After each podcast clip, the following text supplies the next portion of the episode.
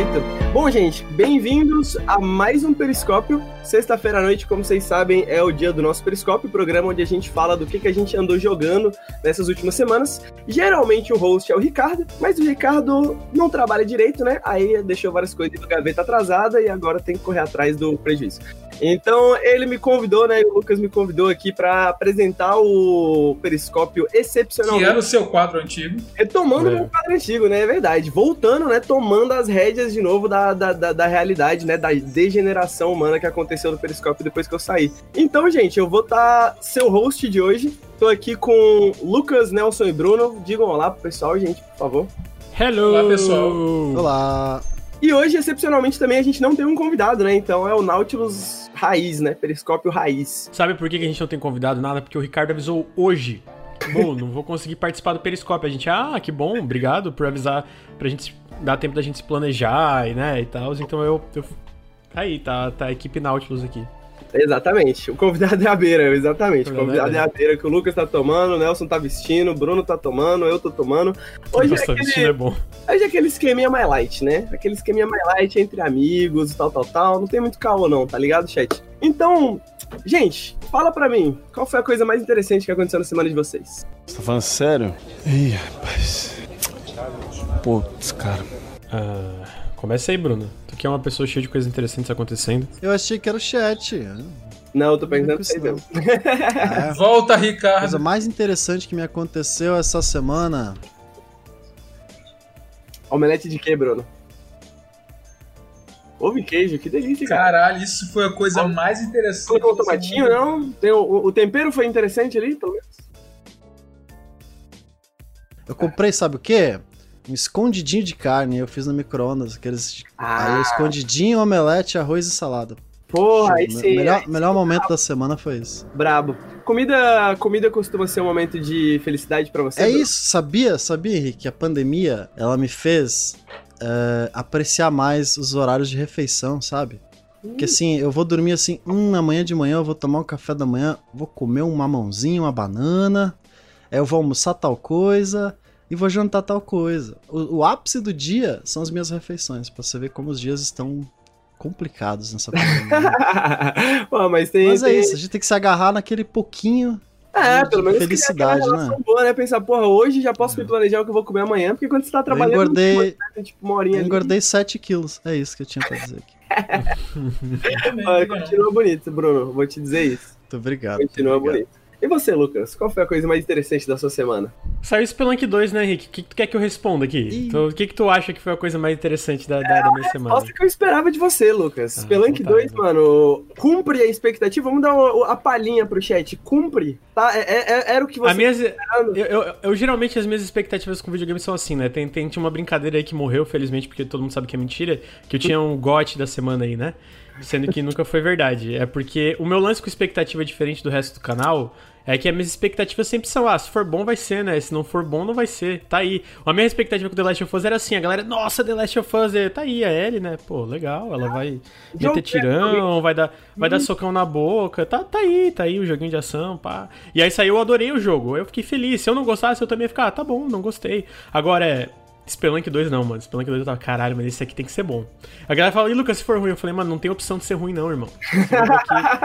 não tem opção de ser ruim. É que nem a galera tá citando o AIDS no chat, mas o AIDS eu já sabia que era bom porque eu tinha jogado, tipo, 40 horas do jogo em Early Access. foi novidade, tipo, né? É, então o Spelunk eu tava, cara, esse jogo tem que ser bom. E aí até agora eu digo que ele foi além das minhas expectativas. Ele está, ele está me surpreendendo positivamente. Então tá aí a é, Porque as coisas que a gente tem muita expectativa não adianta só cumprir as expectativas, né? Tem que expandir as expectativas. Tem que falar assim, porra, não pensei nisso. Isso eu não esperava, né, mano? Senão, senão morre assim, no, pô, tá, foi legal, foi maneiro. Quer dizer, completamente parcial sua opinião sobre Spelunk, né, Lucas? Ninguém pode confiar em qualquer coisa que você falar nesse podcast, né? Não, é assim. mas até aí é, a parcialidade é o que nos define, né, Henrique? A gente sempre é, tem parcialidade sobre tudo. É só ver o Nelson como ele vai falar de Mario, tu já fica com o olho torto. Hum, Nelson falando hum, de Mario. Nelson falando de Mario, né? Só vou criticar hoje. Só vou criticar. Mas, mas, mas, eu quero dizer outra surpresa que teve essa semana. Eu confesso que, inclusive, tá gravado aí numa live. A minha reação quando, quando a Nintendo falou no evento dela ali Hades disponível agora, eu fiquei, o quê? Como assim? Peraí, peraí, peraí, peraí. Porque daí eu fiquei na dúvida, né? Tipo, não existe acesso antecipado no Switch. Eu fiquei, tá, peraí, se saiu o ADS no Switch, quer dizer que é a versão completa. E aí eu fiquei, tipo, 40 minutos na live dando F5 na internet, no Twitter da, da Supergiant, olhando a Epic, vendo se tinha saído o ponto zero do ADS. E saiu e eu zerei, mas o ADS eu vou falar só semana que vem. Mas foi outra surpresa muito grande. O ADS Shadow já Drop zerou? ADS, né? É verdade. ah, o pessoal do chat perguntou se a gente não vai falar de Among Us. É, a gente talvez fale de Among Us na próxima semana, quem sabe, ou em outra semana, porque a gente ainda quer jogar muito esse jogo também, quer muitas coisas É verdade. sobre. Então, e Nelson, pra você, o Nelson ainda não jogou Among Us, né, Nelson? Tá animado pra jogar Among Não, Us eu com a tô gente, querendo Nelson? jogar, cara. Ninguém me chama, é foda, né? Ih, Caralho, é muito drama. Ninguém, ninguém te chama, você, Mas não, é se, você não se verdade, abre, Nelson. Você não se deixa Verdade. acessível. Tá, tá, tá o tempo inteiro lá, ó. Tem o Telegram pra cobrar. Ah, Nelson, tem que depositar dinheiro pra não sei quem. Ah, tem que editar vídeo, tem que cortar o periscópio. Aí tá lá no Telegram, enchendo o saco. Com certeza. Chat, você Agora, sabe pra como chamar- é. Tadinho do bebê, jogar, tadinho nunca. do bebê. É porque o pô, o bicho é bundão. Ah, dá licença, irmão. Caralho, parece vocês sabem que eu acredito em dar voz ao trabalhador, então eu queria abrir esse espaço pro Nelson. Pro Nelson, qual a coisa mais interessante que você teve essa semana? E pode reclamar aí o quanto você quiser de não ser chamado pro Among Us. Tá, não, antes eu vou reclamar só mais uma coisinha aqui. O Lucas tá, tá me remedando aí, mas ele ficou 5 em 5 minutos pedindo pra eu entrar na PSN e eu entrava todas as vezes que ele pedia Lindo. pra mano. ver se já tinha saído Spelunk 2. Eu entrei pelo menos umas 7 vezes pra ele. E esse cara ainda vem me dizer Ca- Não, o Nelson Lucas é mole. O Nelson me lembrou quando eu tinha, tipo, quando a gente era pequeno, sabe? Ficava folhando revista e sonhando com o jogo.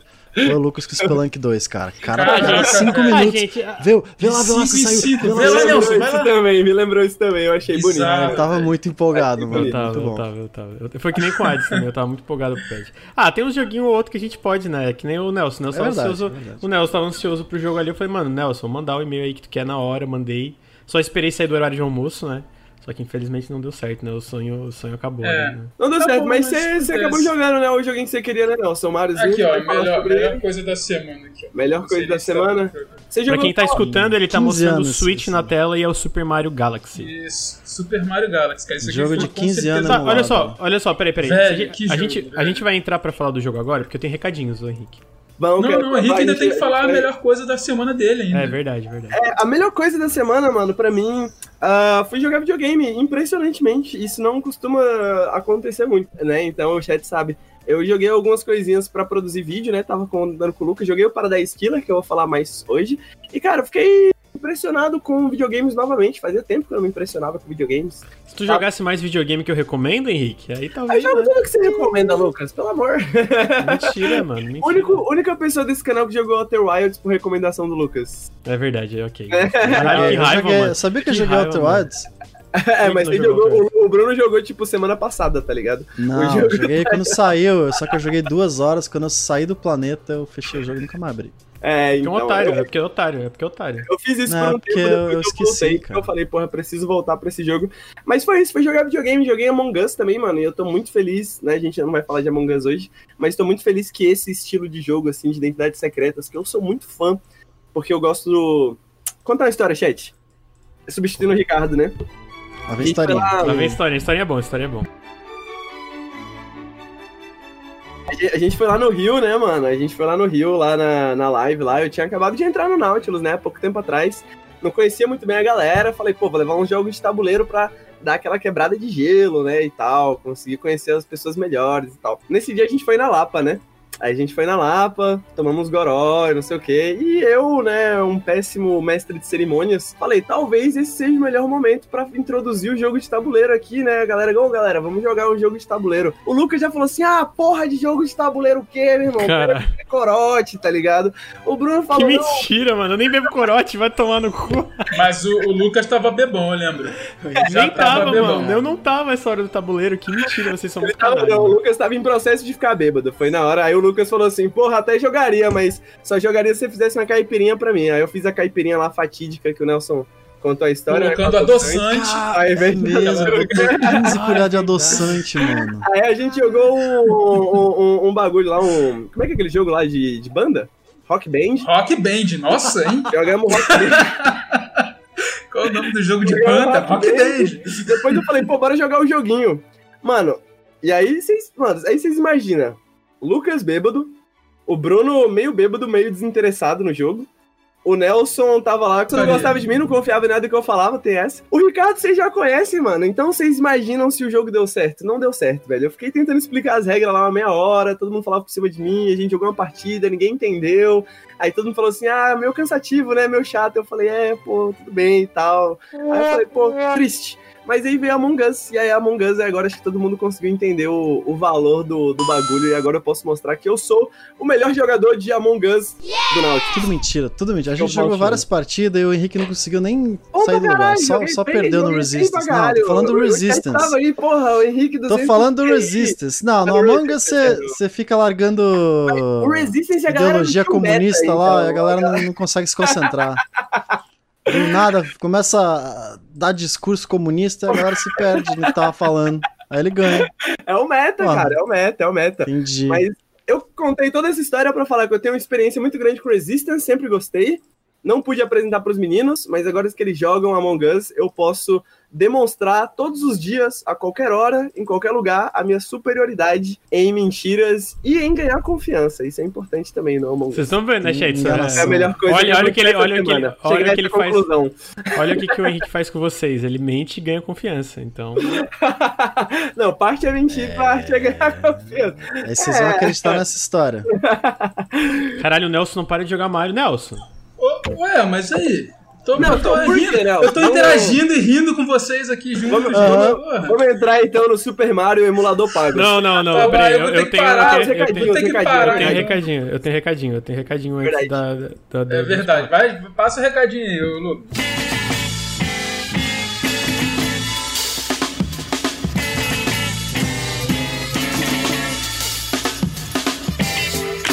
É, gostaria de lembrar pra quem está escutando e pra quem está assistindo ao vivo que o Nautilus ele é financiado coletivamente, porque agora eu virei o cara do recadinho, né? Porque quando o Ricardo ia dar esse recado ele demorava 3 horas, não sei como.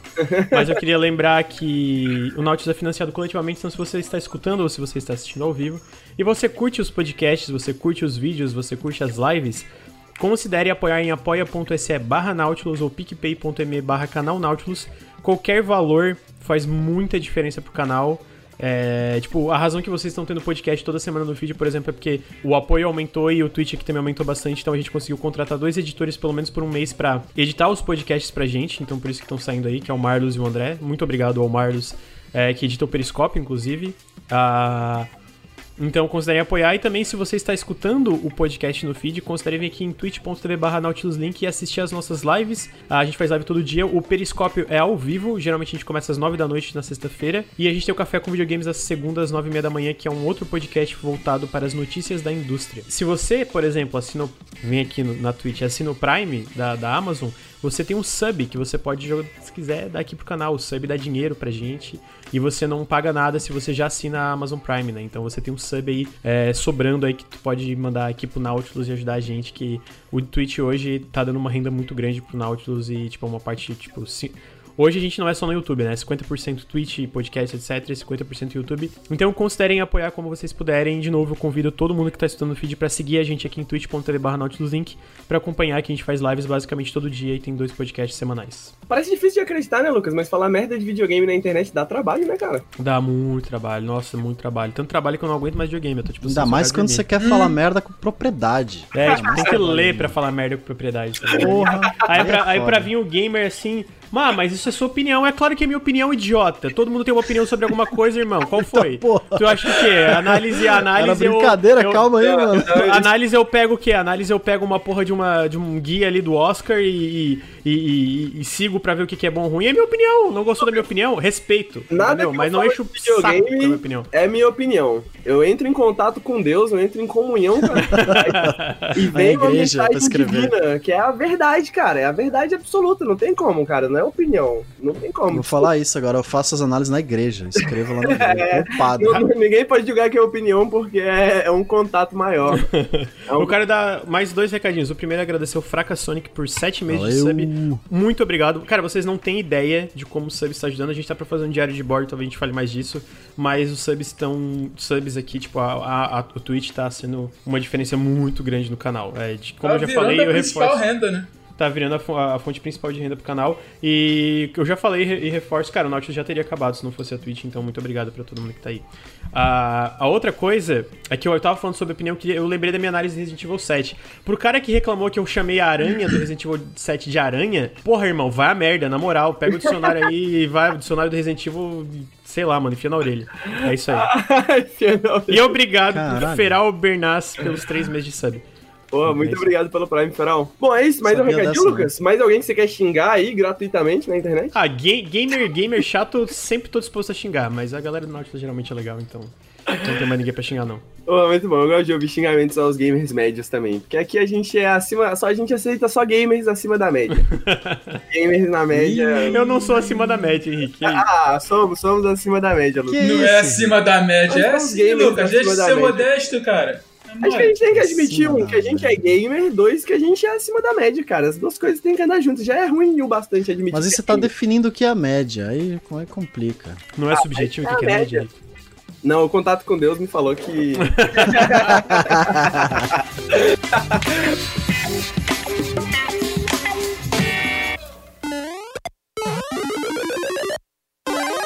It's me, Mario. Mário, por que, que você não para de jogar essa porra? Mário. Por que, que você não larga esse Switch, mano? Por que, que Cara, você eu não paro de jogar porque eu joguei muito pouquinho. Eu tinha que jogar um pouquinho mais pra falar sobre ele, né? Senão eu não posso chegar aqui só falando. Cagaram tudo? Por que, que você pagou 300 reais no emulador, Nelson? Cara, eu Valeu, joguei, eu joguei muito pouco. Começou com o negócio. Pode, pode começar? começar, desculpa. Começar, na verdade. Não, então, eu, eu joguei muito pouquinho. né? Eu joguei uma hora de cada um, umas quase duas horas do Mario Galaxy, que é o meu favorito. Aí eu vou falar um pouquinho de cada um aqui, da, da, da primeira impressão que eu tive de cada um. Primeiro, é, Mario 64, né? O que, que falar de Mario 64? O que, que falar de Mario 64, Henrique? O jogo que, né, que O fez, foi pioneiro nos, nas plataformas 3D. Né? O que falar desse jogo? Esse jogo é maravilhoso. Se você não jogou ele, você tem que jogar. Eu nunca zerei, tá aí. Eu, Ah, mas você tem que jogar, mas você vai eu jogar vou- agora, Eu inclusive. vou jogar. Eu tô indo, desculpa, tchau, peraí. Eu vou, eu vou Não, não nesse momento, mas essa é a oportunidade. Já que a gente gastou dinheiro, você vai jogar agora em live pra fazer valer, olha aí. Então, é. Mas aí, o que vale a pena jogar Mario 64 no Switch? Não, não vale não. assim, se fosse o, o- a questão é, o Mario 64 no Switch está exatamente igual em 720p. Qualquer computador hoje em dia roda em 1080p com widescreen. A Nintendo não teve nenhum tipo de capricho, parece, nesse, nesse, nessa emulação para Switch. Do Mario é 64 60 especificamente, né? é, é Mario 64. Mas Não, assim, é Mario 64, né, cara? Assim, se você não jogou, você tem que jogar. Não tem como ficar sem jogar esse jogo. Então é, é- a gente julga aqui o Bruno e o Lucas, que nunca jogaram, e fala pra eles que eles precisam jogar Mario 64. É, isso é verdade, mano. Eu julgo qualquer pessoa que nunca jogou Mario 64. Sim, eu entendo de videogame, mas nunca joguei Mario 64. Meu irmão, você não entende de videogame, tá ligado? É é uma parte. Você tá falando besteira, né? história Tá do falando videogame. besteira ao vivo. Verdade absoluta, velho. Deus falou, tá falando. falando besteira ao vivo, vergonha. Cara, eu não, eu não tô dando minha opinião aqui. Eu fui rezar na igreja um pouco antes de começar o- esse, esse podcast e veio uma iluminação pra eu falar isso pra você e pro Lucas, entendeu? Por favor, ô, Bruno, Respeite jogue nossa Mario 64. religião. Respeite Todo dia tem um jogo, tem um jogo adoração, currículo. Antes era Zelda, não, porque se você não jogou Zelda, você não pode falar de videogame na internet. Ah, Gabriel, se você não jogou Mario, qual, qual que é o próximo? Sonic? Não, Só- Sonic não. Sonic sempre foi Sonic- ruim, né? Sonic é importante, Sonic é importante. Sonic 2, só o 2. Eu diria- mas eu Tá bom. realmente, assim, sem meme agora, eu realmente diria que, como o Nelson falou, né, é um pioneiro do, do 3D, né? Uma, uma coisa que eu acho muito engraçada do Mario quando você começa é que tem o maluquinho lá com a câmera, eles fazem questão de mostrar o maluquinho com a câmera, Uhum. né? E hoje em dia parece meio absurdo. Por que, que tá mostrando esse maluquinho com a Sim, câmera? sim. Porque a gente esquece que na época, mano, não existia basicamente um jogo 3D nesse nível, né? Então toda a Uhum. ideia de uma câmera que te acompanha e tal, tal, tal, ela tinha que Isso ser é novo. materializada no jogo para as pessoas conseguirem entender o que estava acontecendo ali, né? Hoje, algo Sim. que hoje em dia é natural, né? E é natural por quê? Mario 64. É engraçado que Mario 64 não foi o primeiro plataforma de 3D que eu joguei. Porque eu não tive no 64, apesar de sempre amar muito a Nintendo. Todos os meus amiguinhos tinham um PlayStation, eu comprei um PlayStation. Então só fui jogar 64 lá pro final da geração.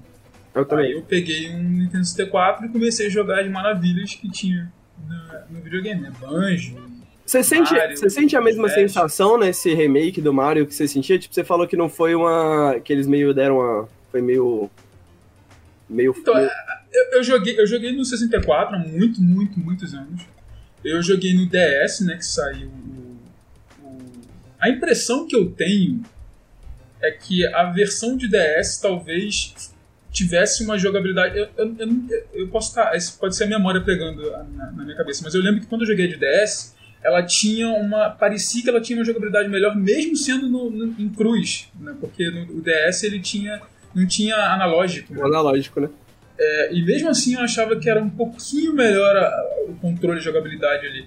É, no, no Switch, eu, eu- parece mais que, que, ela- que ele emula mais a sensação de jogar no Nintendo 64 mesmo. Qual a diferença é que o analógico do Nintendo 64 não era lá grande coisa. E o do Switch, principalmente do Pro Controller que eu tô jogando, é muito bom. Então isso, só isso já dá uma, uma- um controle melhor do Mario. Mas a verdade é que assim, o jogo é pioneiro, é, é maravilhoso, mas se você pegar um Mario 64, é, o, o feeling de, de controlar o Mario com um Mario Odyssey ou com até um Mario Sunshine, você vê que tem uma diferença muito grande ali. Mas de forma alguma isso é ruim. Mario 64 é maravilhoso, a jogabilidade é ótima até hoje. Impressionante como esse jogo não, não envelhece. né? É impressionantemente complexo também, né? Eu rejoguei o Mario 64, eu rejoguei vários Marios e alguns que eu não tinha jogado ainda esse ano.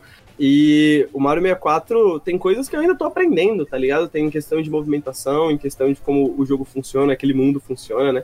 Eu acho que. Você acha que talvez. Mas no remake, você acha que talvez ele seja um dos mais fracos, assim, do remake? Do, você diz No, no- no remake não, né? Do All 3D? Stars novo, é. Ah, não, com certeza. Assim. Ele, não, ele não é o mais fraco como jogo, mas ele é o. Ele provavelmente é o porte mais fraco. O porte mais Ele fraco. não, ele, não, ele não tem widescreen, nem isso eles colocaram, né? isso não seria tão difícil de fazer, acredito. Qualquer emulação hoje em dia já coloca em, em tela cheia. Ele é 720p e, cara, assim, basicamente não teve mais nenhuma mudança. É isso aí. Melhora, não melhoraram nenhuma textura, não fizeram nenhuma diferença no controle para poder, de repente, fazer o Mario é, ter uma, uma navegação um pouco mais mais fluida. Não que seja ruim, eu, eu repito, não, não era ruim, mas hoje em dia a tecnologia faz com que é, a gente consiga melhorar muito mais essa movimentação. né? Você sente a diferença, né? Você sente a diferença. Você sente, eu joguei um atrás do outro, então assim, eu consegui ver claramente a diferença. É, talvez fosse um Esse- pouco ousado também, né? Pegar um jogo desses e falar assim, pô, vamos fazer mudanças aqui, né? Mas a- ao É, mesmo não, tempo, sim, mas- pra um All Stars era um pouco o que as pessoas estavam esperando. também. Exato, cara, porque o que acontece? O All Stars do Super Nintendo ele foi completamente reformulado graficamente e na jogabilidade para os gráficos do, do- do Super Nintendo na época. Todos os jogos que saíram no All Star eram jogos de Nintendinho, todos foram reformulados. Acredito que o custo naquela época de fazer isso era muito, muito, Muito inferior. menor, Acredito, sim. não tenho certeza. Mas. Porque até porque a tecnologia era, era ponta naquela época também. Então, assim, não sei, não posso dizer se, se realmente era tão. Mas assim, eu, eu esperava. A verdade é que a minha expectativa era que pelo menos o Mario 64 tivesse um tratamento um pouco diferenciado. Próximo a um remake do que foi. Um, um, um remaster que foi o Crash, entendeu? Eu esperava mais ou menos aqueles, aquele, aquele estilo ali. Mas não aconteceu. E assim, o jogo é Ah, bom, Nintendo, né? maravilhoso. É, é, é, quem não jogou tem que jogar. Mas, assim, ele, ele é um bônus nesse pacote. Um bônus, né? É uma coisa que você falou, acho que a gente tava comentando antes do, do Periscópio abrir, né? Que é um jogo muito acessível também, né? Então. Exato. É, é, tem várias plataformas, né? Por exemplo, Nelson, você, você citou, a gente pode falar que saiu pro DS, né? É, saiu, ó, saiu pro DS, Nintendo 64, DS, Wii, Wii U e agora Switch. É, e- no, no, no Wii Aquela- foi Virtual É, Console. tem bônus, né? É, esses bônus estão presentes na versão do Switch. Tipo, eu lembro que na versão DS você podia, se eu não me engano, Não. jogar com Yoshi, jogar com. É, você jogava com Yoshi, Wario, Luigi e Mario. Aqui e não. tinha algumas outras diferenças. Tinham, acho que, 30 estrelas a mais. Ah, é verdade. E tinha minigames e tinha alguns power-ups diferentes, se eu não me engano. É, e isso não tem nessa versão, porque essa realmente é uma versão emulada do Nintendo 64. Você queria falar alguma coisa, Bruno? Não, é que vocês falaram que o 64 é um bônus no pacote. É 60 dólares nesse pacote aí, não sei se qualquer jogo é bônus não, hein, gente? Então, eu vou, che- eu vou chegar lá. chato. No final eu vou fechar o que eu acho do preço. do preço. Tá, beleza. Vamos então pro próximo jogo, então. É, O, o 64, né? Acho que a gente. definiu. Não vamos não, não vamos não. Porra, que palhaçada do caralho, eu tô puto que olha só, olha essa merda aí. É, eu quero jogar, tenho certeza que vou amar. Não, sério, sério, tenho certeza que vou amar o jogo, de verdade. Eu tenho certeza que eu tô aqui reclamando, vou jogar ali sentadinho na minha cama. Os, os três mais ficam tipo, sabe, quando eu dou um pulinho, uh, aí fica, uh, eu dou junto, assim. Aham. Então eu tenho certeza que eu vou adorar. Só que, tipo assim, a gente sabe que a Nintendo tem o código inteiro desse jogo guardadinho. Não é tipo o caso, sei lá, de um. É, vários jogos que a gente viu que tiveram problemas porque metade do código foi perdida. A gente sabe que o Chrono Cross, que é um jogo que a galera às vezes pede pra ser lançado em novas plataformas, que a Square perdeu metade do do- dos códigos de jogos antigos deles, né? A gente sabe que tem guardado porque vazou e eles fizeram um port do Mario 64 pro PC, 60 FPS, tipo widescreen tudo. A gente sabe disso. Então, tipo, qual é a justificativa, cara? Eu sei que o nosso vai chegar lá, mas é, é tipo assim, eu não joguei ainda, mas, tipo, qual é a justificativa para sair uma parada que nem é widescreen? É, a- a Nintendo é, tipo, eu acho que ela sabe fazer muito bem videogame. Eu acho que isso não é inquestionável, né? Ela sabe fazer videogame bom. Agora, em relação a, tipo, fazer videogame ser um pouco melhor em relação. é, ser mais pró-consumidora. Ser tipo, cara, vamos fazer uma parada decente aqui. Ela é uma merda inacreditável, cara. Que empresa bosta. Porra, muito ruim. É, muito porque ruim. cê, meio que você mata a oportunidade também, né? Se você esperava eventualmente um remake de Mario Uhum. 64, mano, isso não vai chegar tão cedo, porque eles acabaram de lançar isso, eles não vão lançar do Sim, nada. sim. Não, mas, mas Henrique, eu nem falo de um remake. Não, mas eu, Tipo, eu- eu quero dizer no sentido de que, tipo, é, é todo esse potencial que é jogado assim, pô, vamos fazer isso, que é- é- acho que fica bem, bem claro uma intenção bem, como você falou, não muito pró-consumidora e muito pró. Eles querem ganhar dinheiro, eles estão sendo gananciosos. Essa é a tipo, verdade. E, e é tipo. É foda porque às vezes a galera fica meio mordida. Eu já vi, eu já vi alguns comentários no Twitter e tal. Tipo, cara, não é que os jogos são ruins, não é nem que a coletânea em si é ruim. Tipo, porque são três jogos incríveis dentro dessa coletânea, né? Talvez o preço. Com certeza o preço é caro demais. Porque imagino que a gente vai falar disso mais na frente.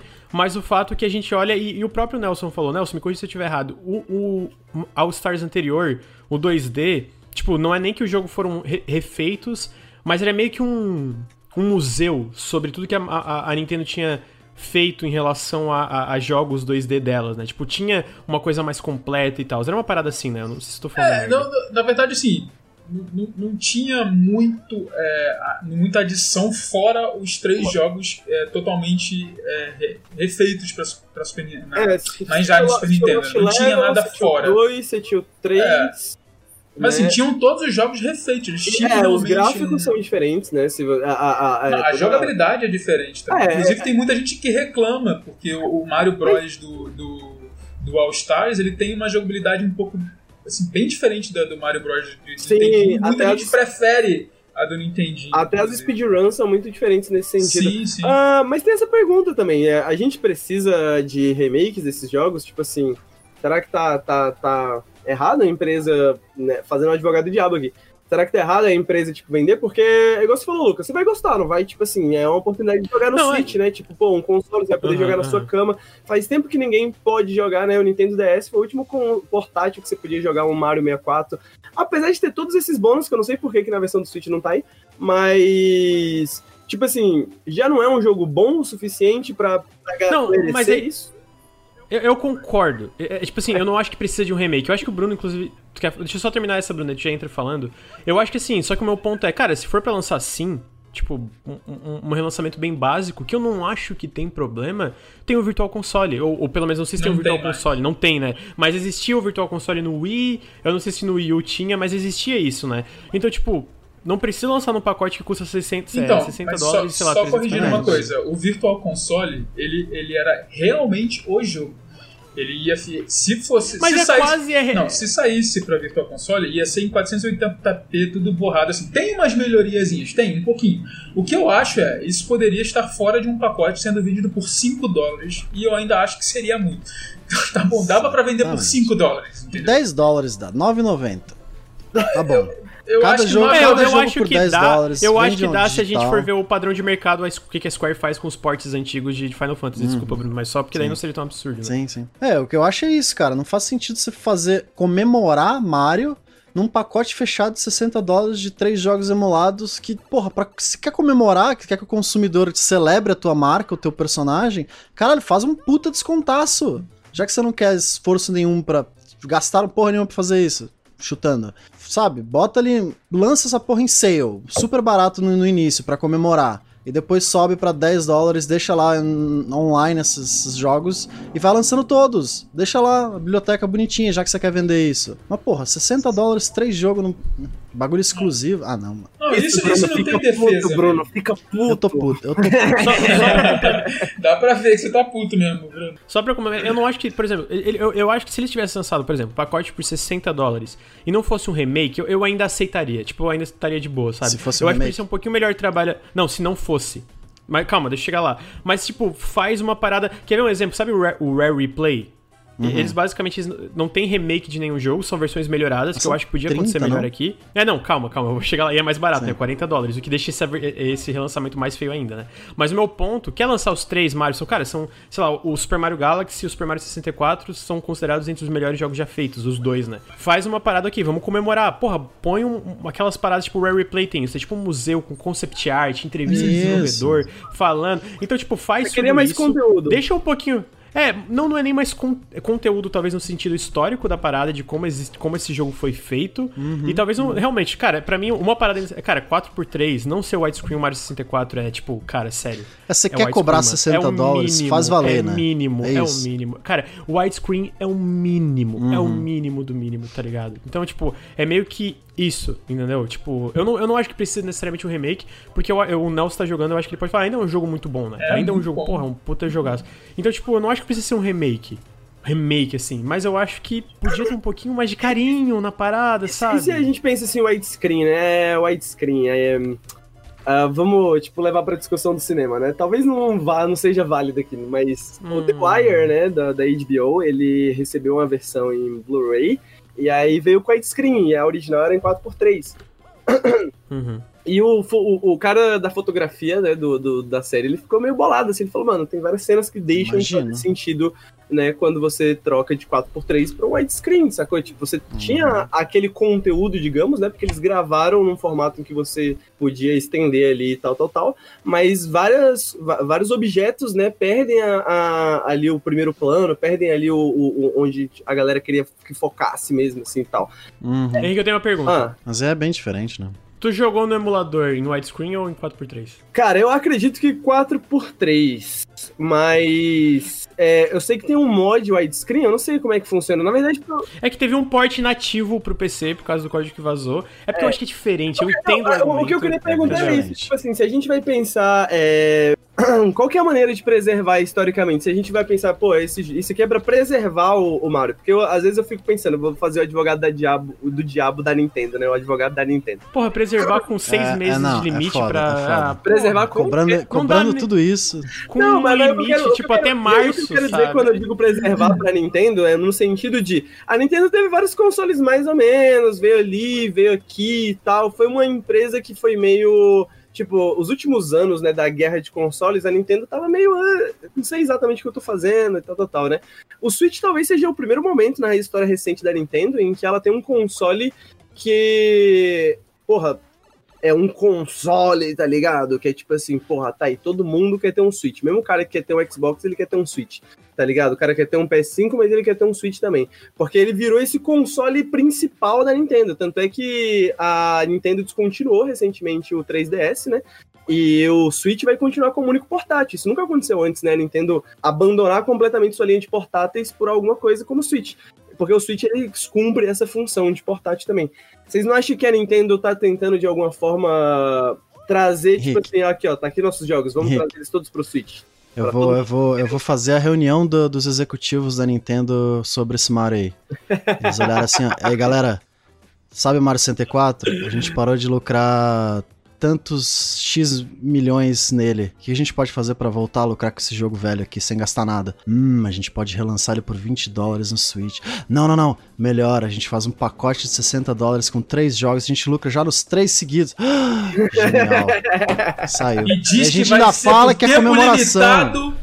E a que é comemoração. tempo limitado pra Mano. todo mundo comprar. Tempo, tempo Irmão, limitado, isso é eu não sabia absurdo, dessa. mano. Tem esse Isso é um absurdo. É, absurdo. a partir de março de 2021, Dá pra essa defender, coletânea não. não, vai estar mais disponível nem digitalmente nem fisicamente. É Dá mesmo. Agora fala pra mim, dessa. olha pros meus olhos digitalmente e fala que isso é sobre preservação histórica. Não é, Dá. Tá, mas deixa. Peraí, peraí. Deixa, eu- deixa eu falar do. ao contrário, eu tô falando um monte de merda porque eu quero vocês putos com a Nintendo. Deixa, deixa eu falar do. Deixa eu falar do meu jogo um pouquinho mais. Olha só. É, agora pode continuar. Pode, acabou. Primeira morreu. coisa. Eu fiquei puto, porque passou no 64. Cara, o 64 não é nem, nem, nem widescreen, mano. É um Não, carro. calma, mas a, a minha pergunta é. Se a Nintendo colocasse widescreen, você ia estar satisfeito, Lucas? Não. Ah, então não. tá bom. Mas, Então- o meu, mas o meu Tá bom. ponto. E a segunda, o e a segunda ponto, pergunta Nelson, pro Henrique agora. Mas o meu ponto. Ele saiu, ele acabou de sair. Ah, eu tinha que fazer uma pergunta pro Henrique.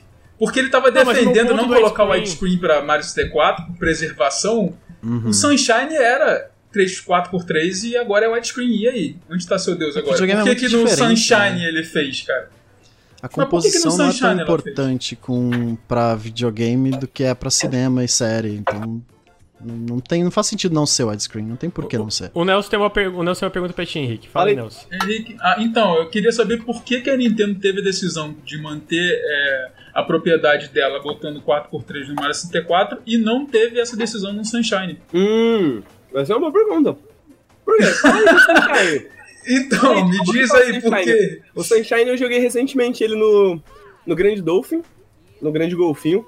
Uhum. O, o Deus Grande Golfinho trouxe o Sunshine até mim, que eu nunca tinha jogado. Eu fechei ele esse ano e eu nunca tinha jogado antes, nunca joguei no GameCube. Achei uma experiência muito foda. Como é que tá no, nessa versão do Switch, exemplo? Então, Sunshine, cara. Sunshine tá lindo pra caralho, tá muito bonito. É bizarro porque é um jogo de GameCube, né? Tipo, quatro, três gerações atrás. E, e é impressionante como só botar ele HD. Eu tinha uma memória de que o Sunshine era bonito mesmo, né? Eu cheguei a tentar emular ele um tempo atrás. E só que meu computador não rodou muito bem, ele tava meio bugado, não sei o quê, porque eu tinha, eu tinha essa vontade de voltar no Sunshine. Era um jogo que eu tinha muito carinho, mas que eu só joguei uma vez no GameCube. E todo mundo fala muito mal do Sunshine. Diz que não é um jogo. Não, entre os Mario 3D é o pior, que não é tão bom e tudo. Então eu tinha muita vontade de, de voltar e ver se o que eu achava hoje. E não rodou muito bem e eu não achei tão bonito. Cara, nessa coletânea ele tá muito bonito. Realmente tá uma coisa que tem de elogio pra Sunshine é que ele tá bonito pra cacete. E é isso. Não tem mais elogio pra, pra Sunshine na coletânea por enquanto. Porque Cara, você não jogou tanto também, jogou né? pouco, Não né? tanto tempo, né? O- Oi? É, eu joguei pouco, mas não é nem. Cara, uma coisa que me deixou realmente frustrado com, com Sunshine é a, a Nintendo ela nem adaptou direito os controles, sabe? Porque o, o, que, que- o que, que acontece? No controle do GameCube você apertava um botão, ele, o Mario travava, e aí você andava para as laterais, porque você só tinha uma alavanca. E aí você, com o Mario parado, você jogava a aguinha. Hoje em dia, é comum, né? isso é uma mecânica de jogos de tiro, hoje em dia, né? Tipo Resident Evil, vamos supor, Uhum. você tá andando, você aperta um botão pra mirar, o outro botão pra atirar enquanto você tá andando. Sunshine é um Né? jogo de tiro do Mario, né? É um jogo de tiro do Mario, só que é você atirar a aguinha. Cara, nem isso, cara, eles fizeram. Tipo, isso, cara, se eles fizessem isso, a jogabilidade já ia mudar absurdamente, ia ficar muito mais fluido. Cara, esse é o primeiro jogo do Mario que eu estou super confuso enquanto a jogabilidade. Ainda controlar o Mario ainda é super fluido, super gostoso. Mas, cara, controlar o Flood, o Flood, principalmente pra atirar e fazer as coisas, cara, é muito Eu- bizarramente esquisito. O Sunshine, na minha opinião, ele. Dos jogos do Mario, eu acho que ele é o que é mais. Digamos assim, vamos dizer, tipo, hardcore. No sentido de que acho que ele tem as mecânicas de movimentação mais complexas do, do, de todos os Marios 3D. Com certeza. É, e eu lembro exatamente disso que você tá falando, dessa travazinha, e você nem usa essa trava literalmente nesse, tipo, o tempo inteiro, né? Porque você pode travar e atirar, mas, tipo, muitas das vezes você tá andando e você dá uma travada e joga água e, e vai pra frente, né? Porque quando você joga uma água um pouquinho, ele faz isso que ele tá fazendo na tela agora, né? Ele dá essa esguichada rápida, né? Então, às vezes, você usa essa travadinha de maneiras muito sutis, né? E, tipo, não ter isso realmente parece que é um outro jogo, né, mano? Parece que é um jogo diferente, né? É, então, mas, mas o que acontece? Eu ainda acho que a jogabilidade é muito boa, porque realmente é controlar o Mario ainda é muito prazeroso. Usar as habilidades do Flood. Eu, eu tô bem no início, né? Tipo, joguei uma hora só. Joguei, acho que a primeira fase inteira e fui pra segunda. Iniciei a segunda. Cara, é muito bom ainda a jogabilidade, mas, cara, isso me causou uma estranheza absurda. Que na época, talvez no controle do GameCube não tinha essa estranheza, porque o controle do GameCube você sabe como é que é, um alienígena, né? Tipo, você tem os, o, o- o- a alavanca do, é, esquerda no lugar normal, o C é pequenininho lá embaixo, né? Era, era meio diferente. Os botões eles tinham um formato circular, o A era central, aí tinha o XY na lateral, o B era pequenininho. Então, assim, no controle do GameCube, eu lembro que eu não tive tanta, é, tanto problema, mas, cara, no controle no Joy-Con, que é mais tradicional, ou no Pro Controller, que foi o controle que eu joguei, ficou muito, ficou estranho, sabe? Ficou essa parada de ter que parar pra atirar, eu achei, sei lá, eu achei meio, meio, meio esquisito. Eu acho que isso vai ser costume, É, eu continuando jogando, isso vai ser uma coisa meio que vai, eu vou acabar acostumando e, e vai, vai, ser, vai começar a ser fluido. Mas, cara, a curva de aprendizado desse jogo ela não é igual a dos outros Mario. Dos outros Mario você pega, joga e é isso. Você tá jogando, tá de boa. E a questão, e, e ali, e, e quando você falou de dificuldade, realmente, esse é um dos Marios mais difíceis. Mas ele é um dos Marios mais difíceis não por, não porque ele é difícil controlar, ele é mais difícil porque ele tem alguns desafios de plataforma mais difíceis. Ele, ele realmente é um pouco mais complicado. Principalmente nas fases que você não tem o Flood, porque você está tão acostumado a usar o Flood para se salvar, no caso, né? Você dá aquela esguichada, você meio que dá um- uma extensão do seu pulo, como se fosse flutuar com o Mario, né? E aí quando você tira o Flood, você meio que fica, caraca, tá faltando alguma coisa. Mas é até- estranho. Até a questão de quantas opções você tem pra usar o Flood, né? Porque, tipo, Sim, o- quando você tá sem o Flood, é Mario de 64, basicamente, né? Tipo assim, a, mais- a- Uhum. a movimentação que você faz sem o Flood é basicamente a mesma. Só que aí você adiciona o Flood, você tem outras coisas, né? Tipo, você pode jogar água lá na frente, aí você dá três pulos, dá um mortal pra frente, dá aquele dive, e aí, mano, você bateu na água, você vai deslizar, né? Então tem todas umas mecânicas a mais que adicionando com a água e tudo mais que Uhum. torna o jogo bem mais complexo. Eu fico pensando, porra, isso bem mais complexo, com controles piores, deve ser uma experiência meio. Eu não sei, eu não sei se é pior, né? mais Ele, mas ele não, ele não melhora. E poderia melhorar, entendeu? Porque é um mapeamento de botão, cara. Dava pra ter feito isso, sabe? Eu, eu li que, tipo, não tem como, por exemplo, não sei se é no Mario 64, mas não tem nem como botar co- controle invertido, não tem, por não exemplo. tem é uma- como.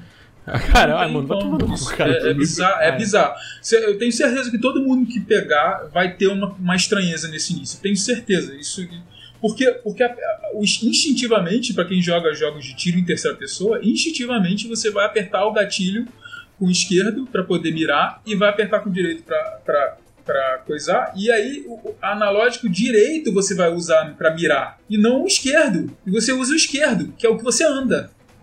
Você tá entendendo? Aham. A, a, a, a mira ela é movimentada pelo analógico esquerdo e não Ou pelo seja, direito, você cara. anda do- com o mesmo botão que você mira, né? Exatamente, cara. Isso é muito esquisito. Mas muito, muito Mas isso era coisa do, do- da época. 64 era assim co- também. Exato, é coisa da época que poderia ter sido. É uma, cara, é uma mudança tão pequena que poderia ter sido feita. Colocar a Mas porcaria aí, da mira aí pra ir pra a direita. questão. Aí cai a questão do Henrique de você modifica Velho, muito o jogo. não. Porque não. uma coisa é widescreen, ok, você tem mais visibilidade, mas uma coisa é você mudar os controles de um jogo. Sim, mas pra, é você melhorar, um pouco- mas você melhorar a jogabilidade, cara, você ia Ok, melhorar absurdamente melhorar- a jogabilidade. Mas você isso. tá, você tá trocando de controle, né? Então você já tem uma experiência totalmente diferente. No Cara, caso, que melhor ou pior, não sei, mas você tá alterando, entendeu? É diferente, só isso que eu quero dizer. Eu, eu achei super esquisito isso. Uhum. E isso realmente Eles me- tinham que me- ter feito, sabe o quê? Colocado a opção de você escolher como Exato, você quer jogar. ok. Você É, tem vários, entendi. vários Mano, é tipos de absurdo controle. opção, ok, tipo cara, é o- opção. o Donkey Kong não faz é nem isso. botar... O Donkey Kong, não você- você- ele permite você escolher o hardcore, ou você jogar o controle de lado, você jogar com dois controles em pé. É, esse é o mínimo que tinha que ter, cara. Sim, Porra. concordo. É, eu- é isso que eu tô falando, assim, parece que, parece que foi. Mais uma vez foi feito assim, ah, vamos botar aqui e é isso aí, entendeu? É aquela reunião ali. Vamos, como é que a gente tira dinheiro desse jogo aqui? Mas, Mas assim, a, a memória que eu tenho do Sunshine é que ele é um jogo muito, muito, muito bom. Então eu vou passar por cima dessa trava inicial, eu vou jogar ele até o final, porque eu tinha vontade de jogar ele antes mesmo. Ele é, é, é- esse, sem, sem ser o GameCube, esse é o primeiro relançamento que a Nintendo fez Sunshine. sim. Então, assim, eu realmente quero jogar. Ele é um jogo bom. Ele não é. Ele, de forma alguma ele se compara aos melhores Marios, eu não acho, pelo menos. Mas ele é um jogo muito bom. Ainda é melhor que a grande parte do- das plataformas que a gente tem no mercado. Então, assim, vou jogar. Mas, cara, isso realmente, como primeira hora, me deixou um pouquinho. Caraca, que esquisito isso, sabe? É, pra, pra mim, pra mim Tem ele alguma é- coisa estranha. Pra mim ele é o Mario ousado, ele é aquele Mario que fuma maconha, aquele Mario que, tá ligado, quer sair pra festinha, que briga com os pais, tá ligado?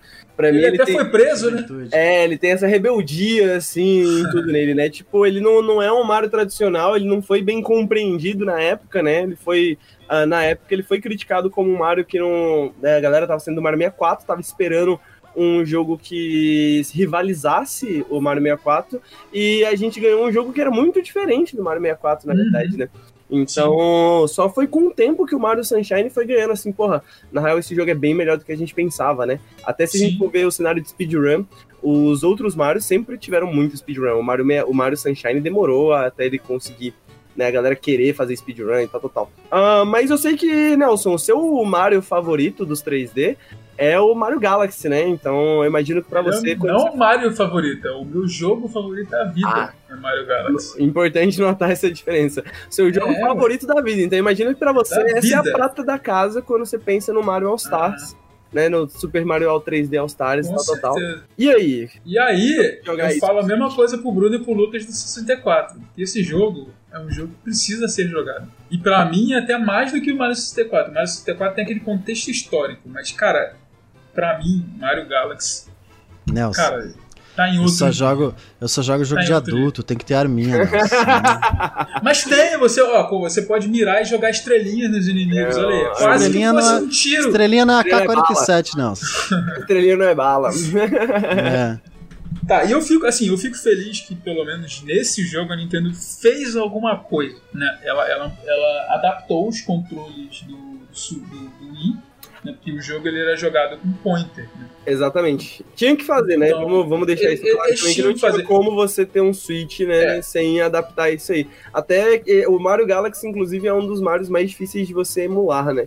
Então, Uhum. essa questão também. Inclusive, até adiantando um pouco, é, não defendendo, mas eu acredito que o Mario Galaxy 2 não entrou no pacote porque ele seria ainda mais complexo de fazer ele rodar bem no, no Switch. Por quê? Porque o pointer no 2 Aí- ele é muito mais necessário. Por exemplo, quando você tá com o Yoshi, você fica constantemente com o pointer, porque a, a língua do Yoshi é acionada com o botão que você mira, no local que você mira. Então você tem que estar constantemente com o pointer é, virado pra, pra tela. E assim, no Switch, por mais que ele tenha a- a- ele, ele seja bom, ele detecta bem realmente onde está a posição, ele tem aquele inconveniente de que você tem que ficar resetando o tempo inteiro, porque você não tem uma barra que está rastreando o seu controle, né?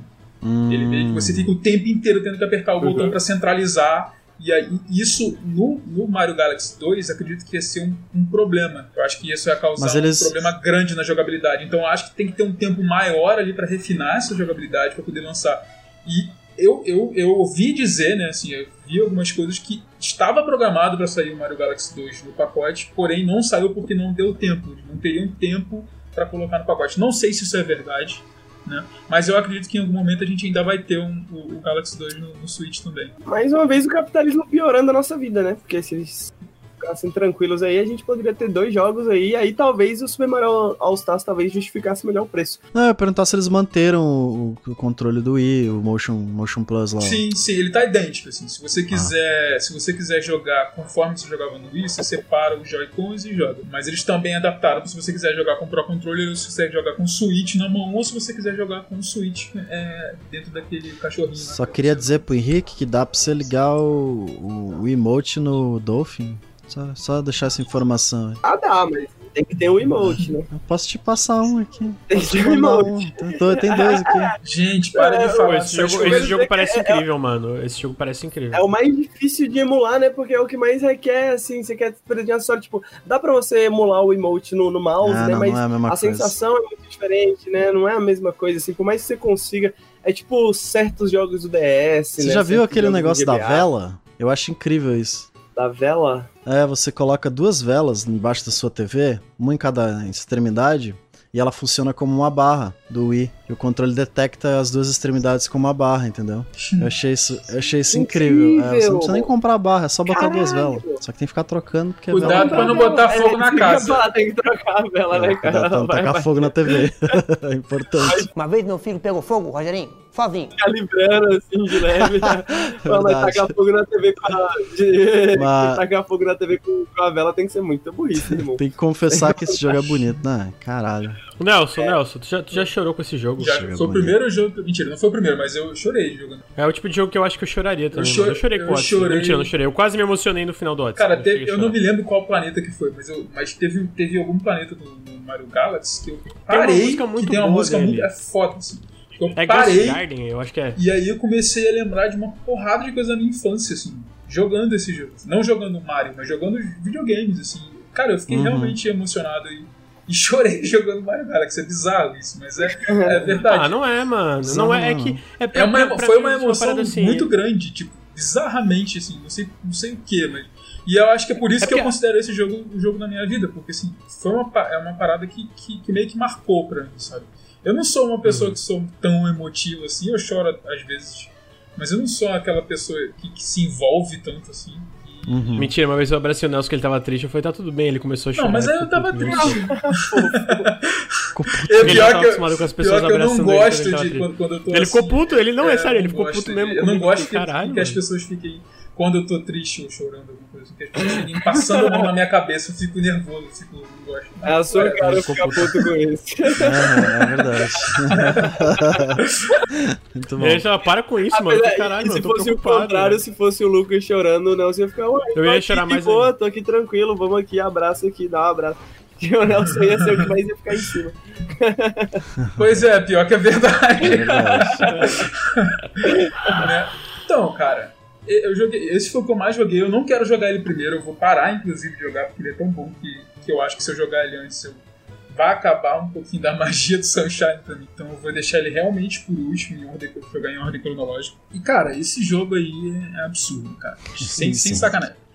É- é, o visual desse jogo, ele parece um jogo de Switch, cara, hoje em dia. Não, é óbvio que ele tem lá as texturas piores e tal. Cara, mas ele é um jogo nível jogo de Switch. Se botar o- ele do lado do Odyssey, o Odyssey ainda é mais bonito, obviamente.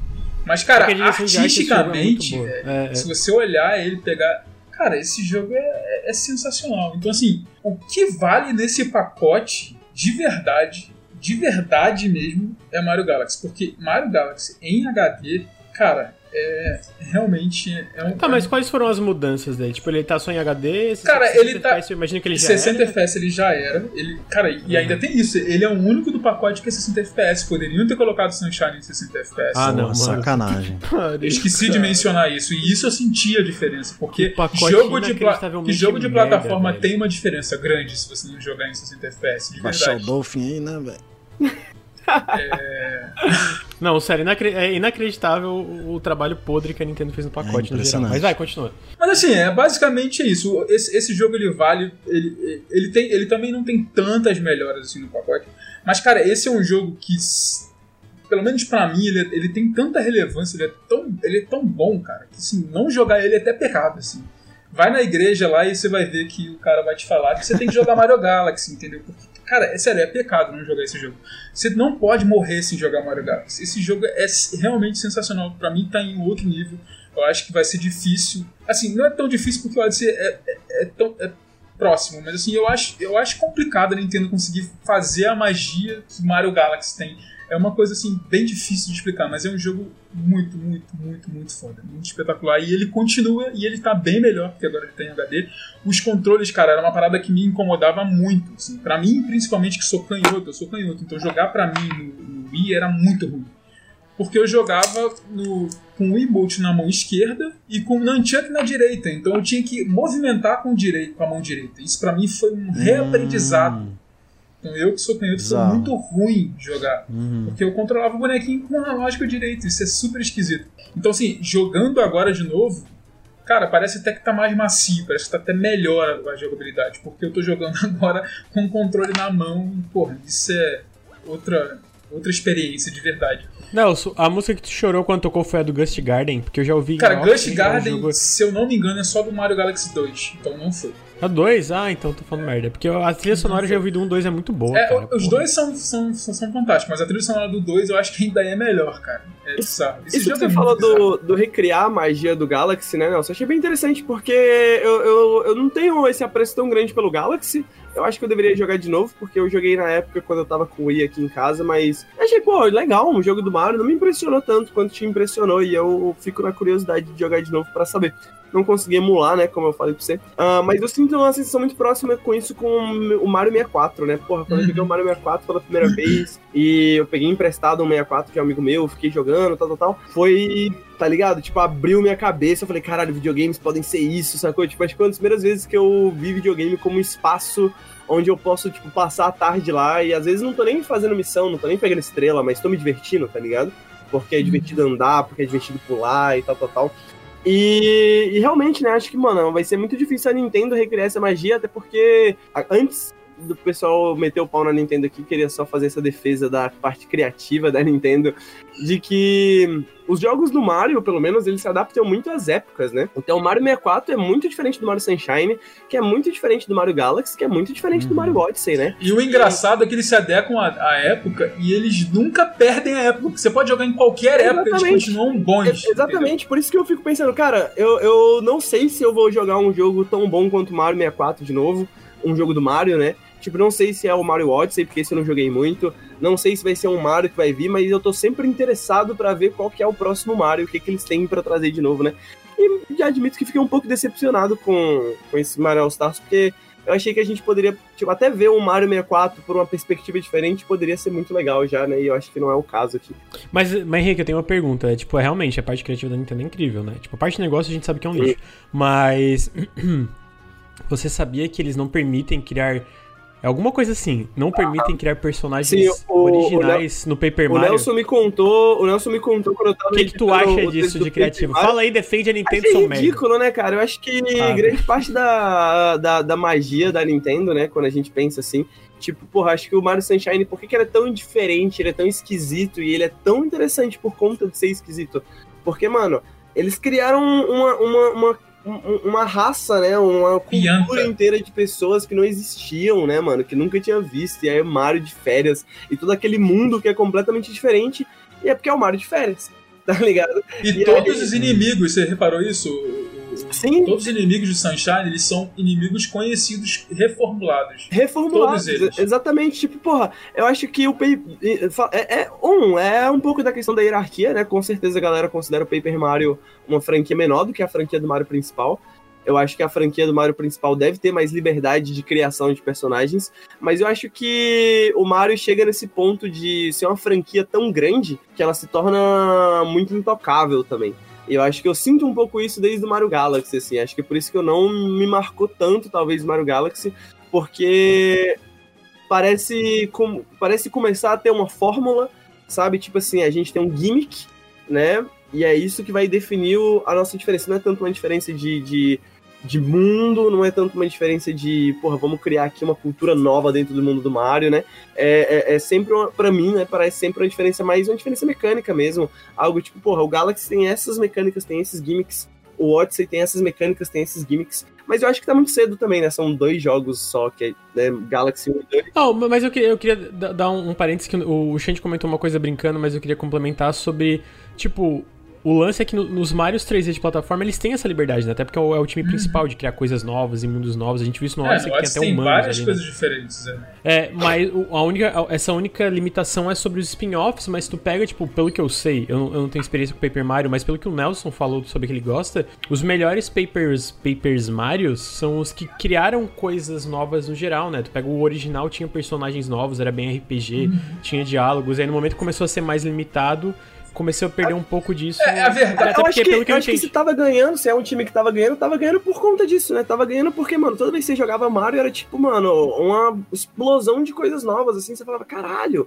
E agora eu sinto, e acho que o Nelson talvez sentiu um pouco isso com o Odyssey, eu sei que o Nelson tem algumas opiniões um pouco negativas sobre o Odyssey. Mas o, o Odyssey eu acho bem, bem É. arriscado. arriscado. É, Tipo, é, ele, de ele- fato, ele tem é fresco, coisas fresco. tipo, Fresco, ele é fresco, essa é a palavra, não arriscado necessariamente, né? é, Eu falo mais dos fresco, é, spin-offs, eu brinquei por causa do Paper Mario especificamente, né? Que é só Toad e essas É, paradas. isso eu, acho, isso eu acho palhaçada, mas assim, eu vou admitir que eu nunca fui tão fã de Paper Mario assim quanto o Nelson é, assim. Apesar de gostar muito de Mario, eu gosto do Mario plataforma, assim. O próprio Mario RPG eu acho legal e tal, mas pra mim, Mario plataforma é. Tipo assim, acho que o Paper Mario. Mas é isso, acho que também não, a galera não deu muita oportunidade pro Paper Mario se desenvolver nesse sentido, né? Porra, não pode nem criar personagem novo, você quer que. É, então, não é, Tá não é ligado? isso, gente. Pera aí. É Só pra vocês entenderem. Não é que não pode criar personagem novo. Eles podem, tanto é que eles criaram. Eles criaram agora a Olivia e o Carinha. Eles, eles criam personagem novo. Eles não podem, Eles não podem tocar modificar os originais. no universo do Mario. O que isso significa? Você não pode ter um Goomba que não se chama Goomba. Você não pode ter um Toad que não se chama Toad. Você não pode ter, um, sei lá, um Copa Trupa que se, que se chama que não se chame Copa Trupa. Todos têm que ser exatamente iguais. Você não pode colocar uma bandaninha e dizer que ele se chama Júlio ou que ele se chama Lucas. Eu adoraria. Então, não pode, entendeu? Isso a Nintendo não deixa. Então você não pode. Você limita a personalidade. Nos, nos, nos originais, você tinha lá os Goombas, mas tinha Gombet, tinha não sei o que, tinha os nomes deles. E por conta disso, eles tinham personalidade e carisma. Agora não pode mais, entendeu? Só pode ter o Gumba que é Gumba, e acabou. É, tô pensando aqui no que eu falei do Mario Odyssey, realmente não joguei, mas pensando bem, né, aquela parada do mundo real, acho que mostra que existe, uma, existe ainda uma certa ousadia ainda na franquia do Mario, né? É, eu acho que na franquia 3D tem. Ponto. Tem ousadia. Eu, eu acho que, inclusive, o Odyssey, porra, é uma puta diferença em relação a como a estrutura dos Marios 3D. E eu acho um jogo espetacular, assim. É tipo, por isso que eu, eu tava falando, eu, tava, eu, eu, brinquei ali e falei, ah, mas o que, que tu acha disso? Eu tava falando especificamente dos spin-offs, né? Porque tu vê que eles têm essa liberdade dos Marios 3Ds e tu vê. Isso eu, eu acho justo, né? Aí vocês podem me corrigir, porque eu não tenho. Eu não joguei todos, né? Mas eu acho que, tipo, tu pega o Odyssey, tu pega o 3D, 3D World, tu pega o Galaxy 1 e 2, tu pega o Sunshine, tu pega o 64. Tem uma diferença muito grande entre cada um, né? Ah, eu tava só, só sacaneando o negócio. Eu tenho uma pergunta pro Nelson. Hum. Por que, que o Galaxy 2 não tem essa porra de coletânea? Eu já respondi isso enquanto você foi mijar. Ah, então responde de novo. então, não é? É uma teoria que.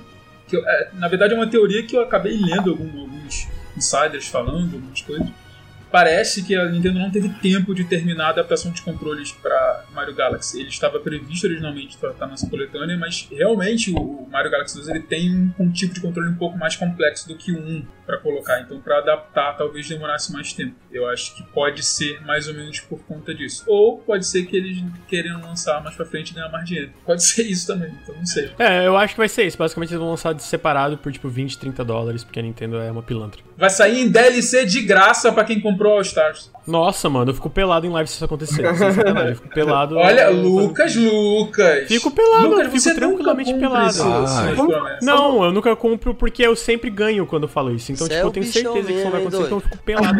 Vamos falar um pouquinho dessa parada do preço antes da gente terminar essa parte do Super Mario All Stars, porque primeiro eu queria ouvir do Nelson. Nelson, vale a pena, valeu a pena. Eu sei que você não tá pagando exatamente do seu bolso, né? Mas imaginando-se nessa situação onde você, né? Porque você trabalha com isso, né? Mas se você fosse um consumidor médio, que tem ali o seu dinheirinho mensalmente para gastar com videogame, você gastaria, você compraria Super Mario 3D All Stars? Cara. Você e eu digo você mesmo, você é uma pessoa que ama Mario, você é uma pessoa que ama Nintendo. Eu, Nelson, compraria, eu compraria, mas eu não indicaria ninguém a comprar. Como é que é o negócio? Então, tipo Essa é assim, é pra fãs, os fãs. Peraí, desculpa, fãs, desculpa, né? desculpa, de ninguém não. Eu, eu aconselho quem, quem comprar. Quem gosta muito, muito, muito dos jogos e, porra, quer jogar isso no Switch, quer ter uma experiência, uma, experienciar isso novamente no console novo, com resolução melhor, não tem como emular no computador, compra. Porra, não vai perder a oportunidade. Tá, tá afim de comprar, compra, cara. É isso. Ou se você nunca jogou nenhum dos três jogos, se você nunca jogou nenhum dos três jogos, porra, compra. Velho, tem o conteúdo desses jogos é, é assim, não, não tem como você dizer que. Esse é um bom não ponto. É que não tem né? como, mas é, é, é, muito difícil você comprar e você não gostar, cara. É bem difícil. Então, assim, vale muito a pena. Queria ver um pouquinho do Bruno, Bruno. Mas é 300 reais, né, Nelson? Caralho, cara, são três jogos, velho. São três jogos. Jogo você aí, nunca... O jogo tem 15 anos, Nelson. 300 Lu, reais. Bruno, Nelson. se você nunca jogou, se você tá afim de jogar jogos de qualidade de verdade, cara, vai e compra.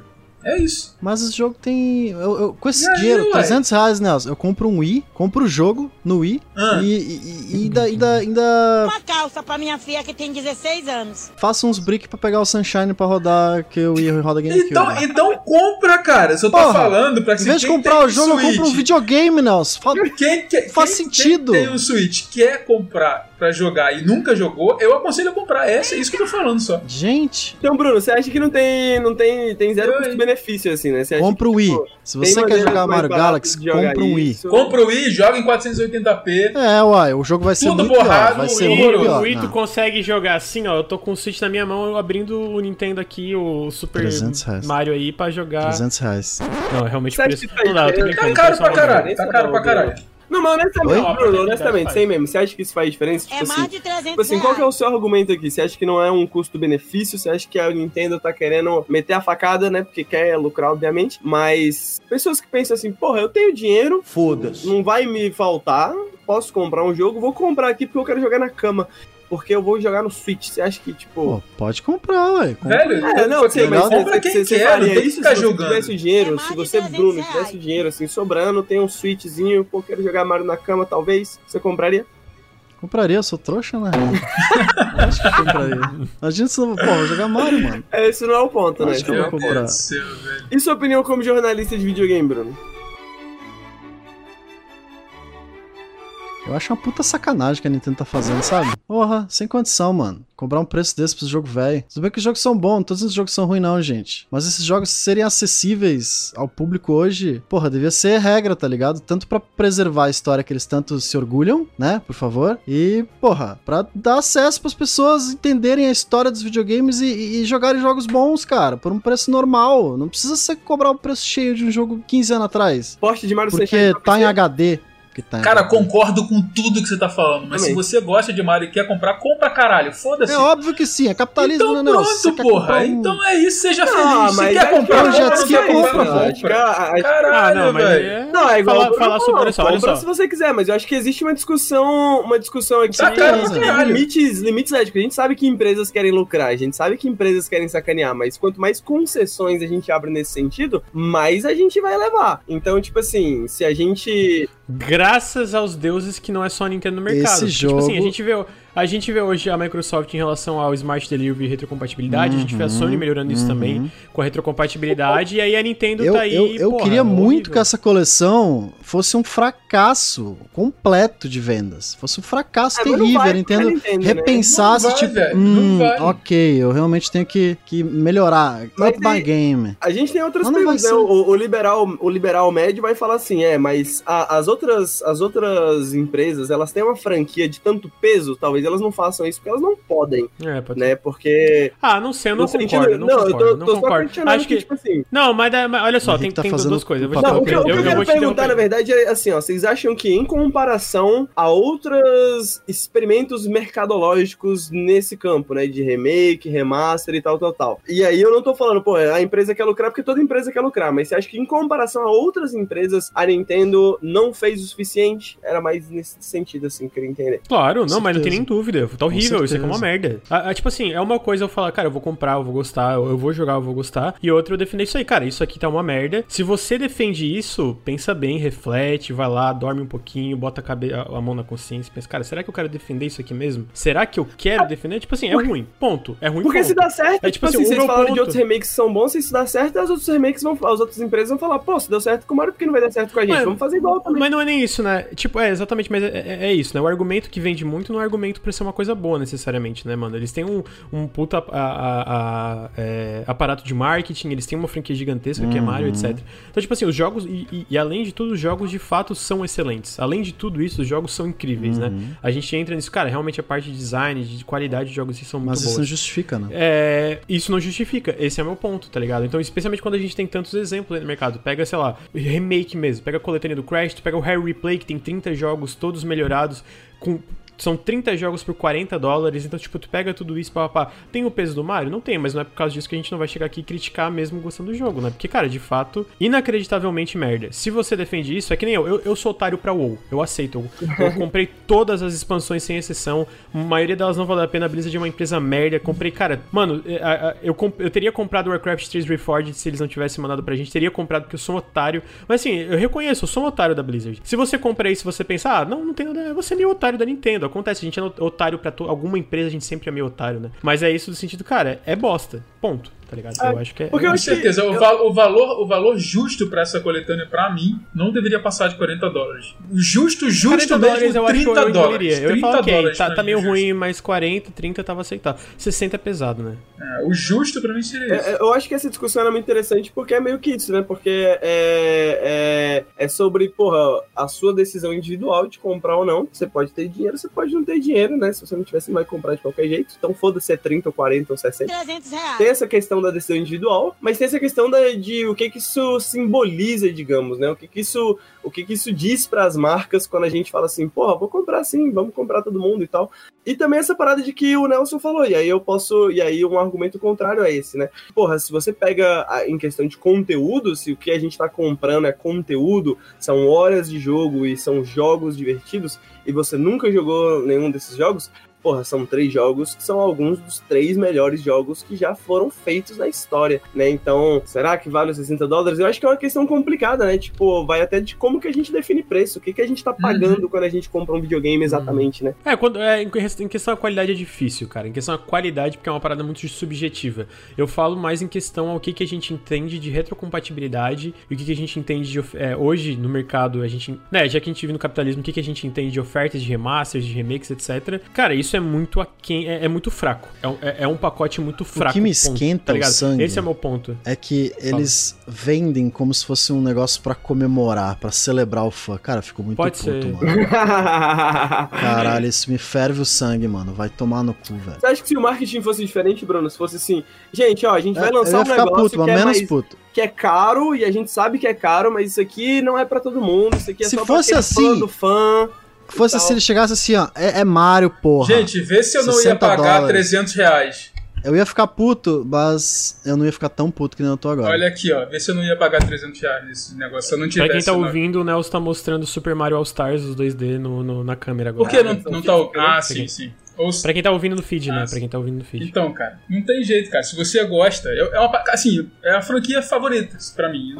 É, Não, é então, eu difícil, é É que eu difícil eu, falei. falar Nelson, escuta, que eu Nelson. não compraria, cara. Eu Nelson. compraria. Nelson, Nelson, eu entendo, porque o Warcraft 3 Reforged foi muito pior que isso aqui. Foi muito pior. O Warcraft 3 Reforged, ele piorou o jogo original, basicamente. Ele piorou, entendeu? Tipo, como é que tu piora um jogo? Ele piorou em todos os aspectos imagináveis. Então, ok, talvez não visual, mas mesmo visual é meio questionável. Tem várias decisões do, da- da- do, do remake visual que eu não gosto. E eu compraria igual. Então, tipo, eu entendo. Tipo, é, é- é o lance da franquia. Mas é, mesmo assim, eu, eu pauso e falo, cara, isso É, aqui tá ruim pra Eu caralho. acho que esse que é o ponto, Sem né? dúvida. Tipo assim, ó, individualmente, eu compraria também. Como jornalista de videogame, eu acho que eu não recomendo as pessoas Exato. comprar. Exato. É, então acho que acho que todo mundo aqui compartilha dessa opinião, né? Tipo, individualmente todo mundo aqui compraria. Todo mundo gosta de Mario aqui, todo mundo quer jogar essas porra. E se tivesse um Switch, tivesse dinheiro, não, todo mundo compraria. Mas como jornalista de videogames, eu acho que a gente concorda com a ideia de que, porra, tá caro, né? Como jornalista de videogame, só se você nunca jogou e não tem outra forma de você jogar esses, esses jogos. Aí compra. Então, Ou você tem muito dinheiro sobrando e você não se importa, né, com o que você tá gastando, então. Exato. É, pode ser. Porque assim, dizer que os jogos não valem a pena é mentira. Matar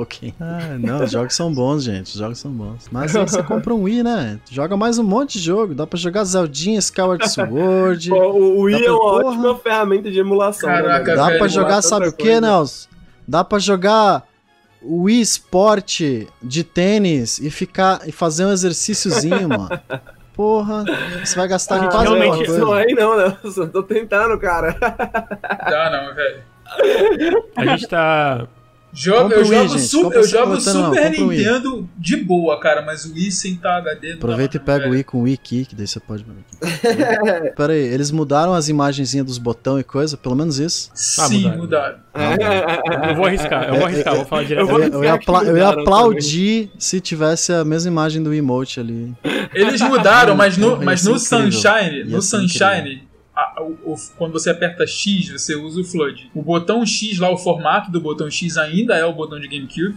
E Olha quando o. Flood e quando o Flood dá as instruções de como usar, o botão que você usa a água no, no GameCube era Z. Ele fala use, use the, bot, the, bot, the button. E eles não falam Z e nem R, que agora é. Eles não Eles simplesmente botão, não, né? tiraram Tiraram o a botão. Eles Use o cortaram botão. o botão. Exato, exato. Caralho, muito bom. Essa, essa é a história dos videogames em uma frase, né, mano? Use o Aí, botão. gente, use o botão. botão pra quê? Não sei, mas use o botão.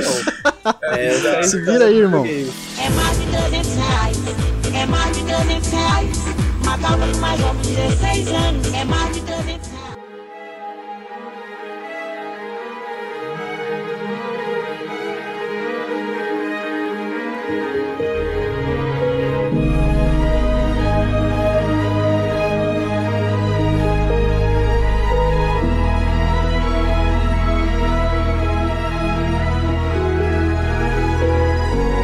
Mas falando em botão, falando em controle, falando em Eu ouvi falando em putão aqui. É, falando fala em botão. jogos que tem fricção, né? Jogos que você sente ali o pressionar de cada botão. O Bruno, depois de um ano e pouco aí do lançamento oficial do jogo, e está jogando Death Stranding, do nosso querido amigo Hideo Kojima, né? Kojimão, Kojimeiras. Bruno, Brother, zap zap dele aqui. quantas horas de jogo? mensagens. Porque eu, eu já conversei com você sobre esse jogo, queria saber aonde que você chegou a- até agora no Death Stranding. E o que, que você está achando até agora. E acho que pode, pode falar um pouquinho spoiler, viu, Bruno? Porque o jogo lançou faz um tempinho, a gente já, né, pode, pode se abrir um que pouquinho. Pode se abrir um Que pouquinho. spoiler de Death Stranding é tipo o quê? É, não significa nada, né? É verdade. Tem Né? detalhe. Ah, cara, assim, é Kojima, né? É Kojima. Tipo, o começo do jogo, que foi, foi uma das partes. Sabe o que, o que- é, Henrique? Que eu gosto muito do Kojima? Eu gosto da. Da. Da. Eu gosto da. Tipo. Da. Da. Não sei. da direção dele. Calma. Ele tem muita noção de, de ritmo e de prender, sabe? Ele, ele sabe te prender. Principalmente em trailer e, e edi- edição de trailer. Ele é muito bom no Premiere, Henrique. O, o Kojima é muito bom no Premiere. E ele. os trailers de Death Stranding, porra. Convenhamos, eram É, incríveis. incríveis, Eram né? Eu lembro, da, incríveis, eu lembro que é uma das incríveis. melhores. Aliás, nos primeiros periscópios, talvez no primeiro periscópio, eu lembro que a gente tava discutindo um trailer de Death Stranding, que era o trailer do bebê, né? Que aí a gente ficou, caralho, esse bebê aí, que porra é essa e tal, né? Justamente porque, mano, dá, dá vontade de falar sobre, né? Não, total. Ele é, ele é um ótimo. Ele é um ótimo influencer, tá ligado? é Uhum. isso, Kojima é um influencer. E tipo, eu acho que o jogo, apesar das bobeiras, né? A gente já vai entrar em mais detalhes das bobeiras. Eu acho que é um jogo muito bom. O Kojima entende muito de mecânica, além dessa parte de influencer. A, a ideia, a estrutura do jogo, pra quem não sabe, você é um entregador de iFood, né? O mundo acabou, entre aspas, da, de, aconteceu Death Stranding, e aí todo mundo meio que morreu, o mundo tá todo cagado, fudido, e tem algumas pessoas que são imunes a essa certa infecção maluca aí. Eu não vou dar detalhes porque eu também nem sei muito também, porque né, eu não acabei ainda, e é tudo muito confuso.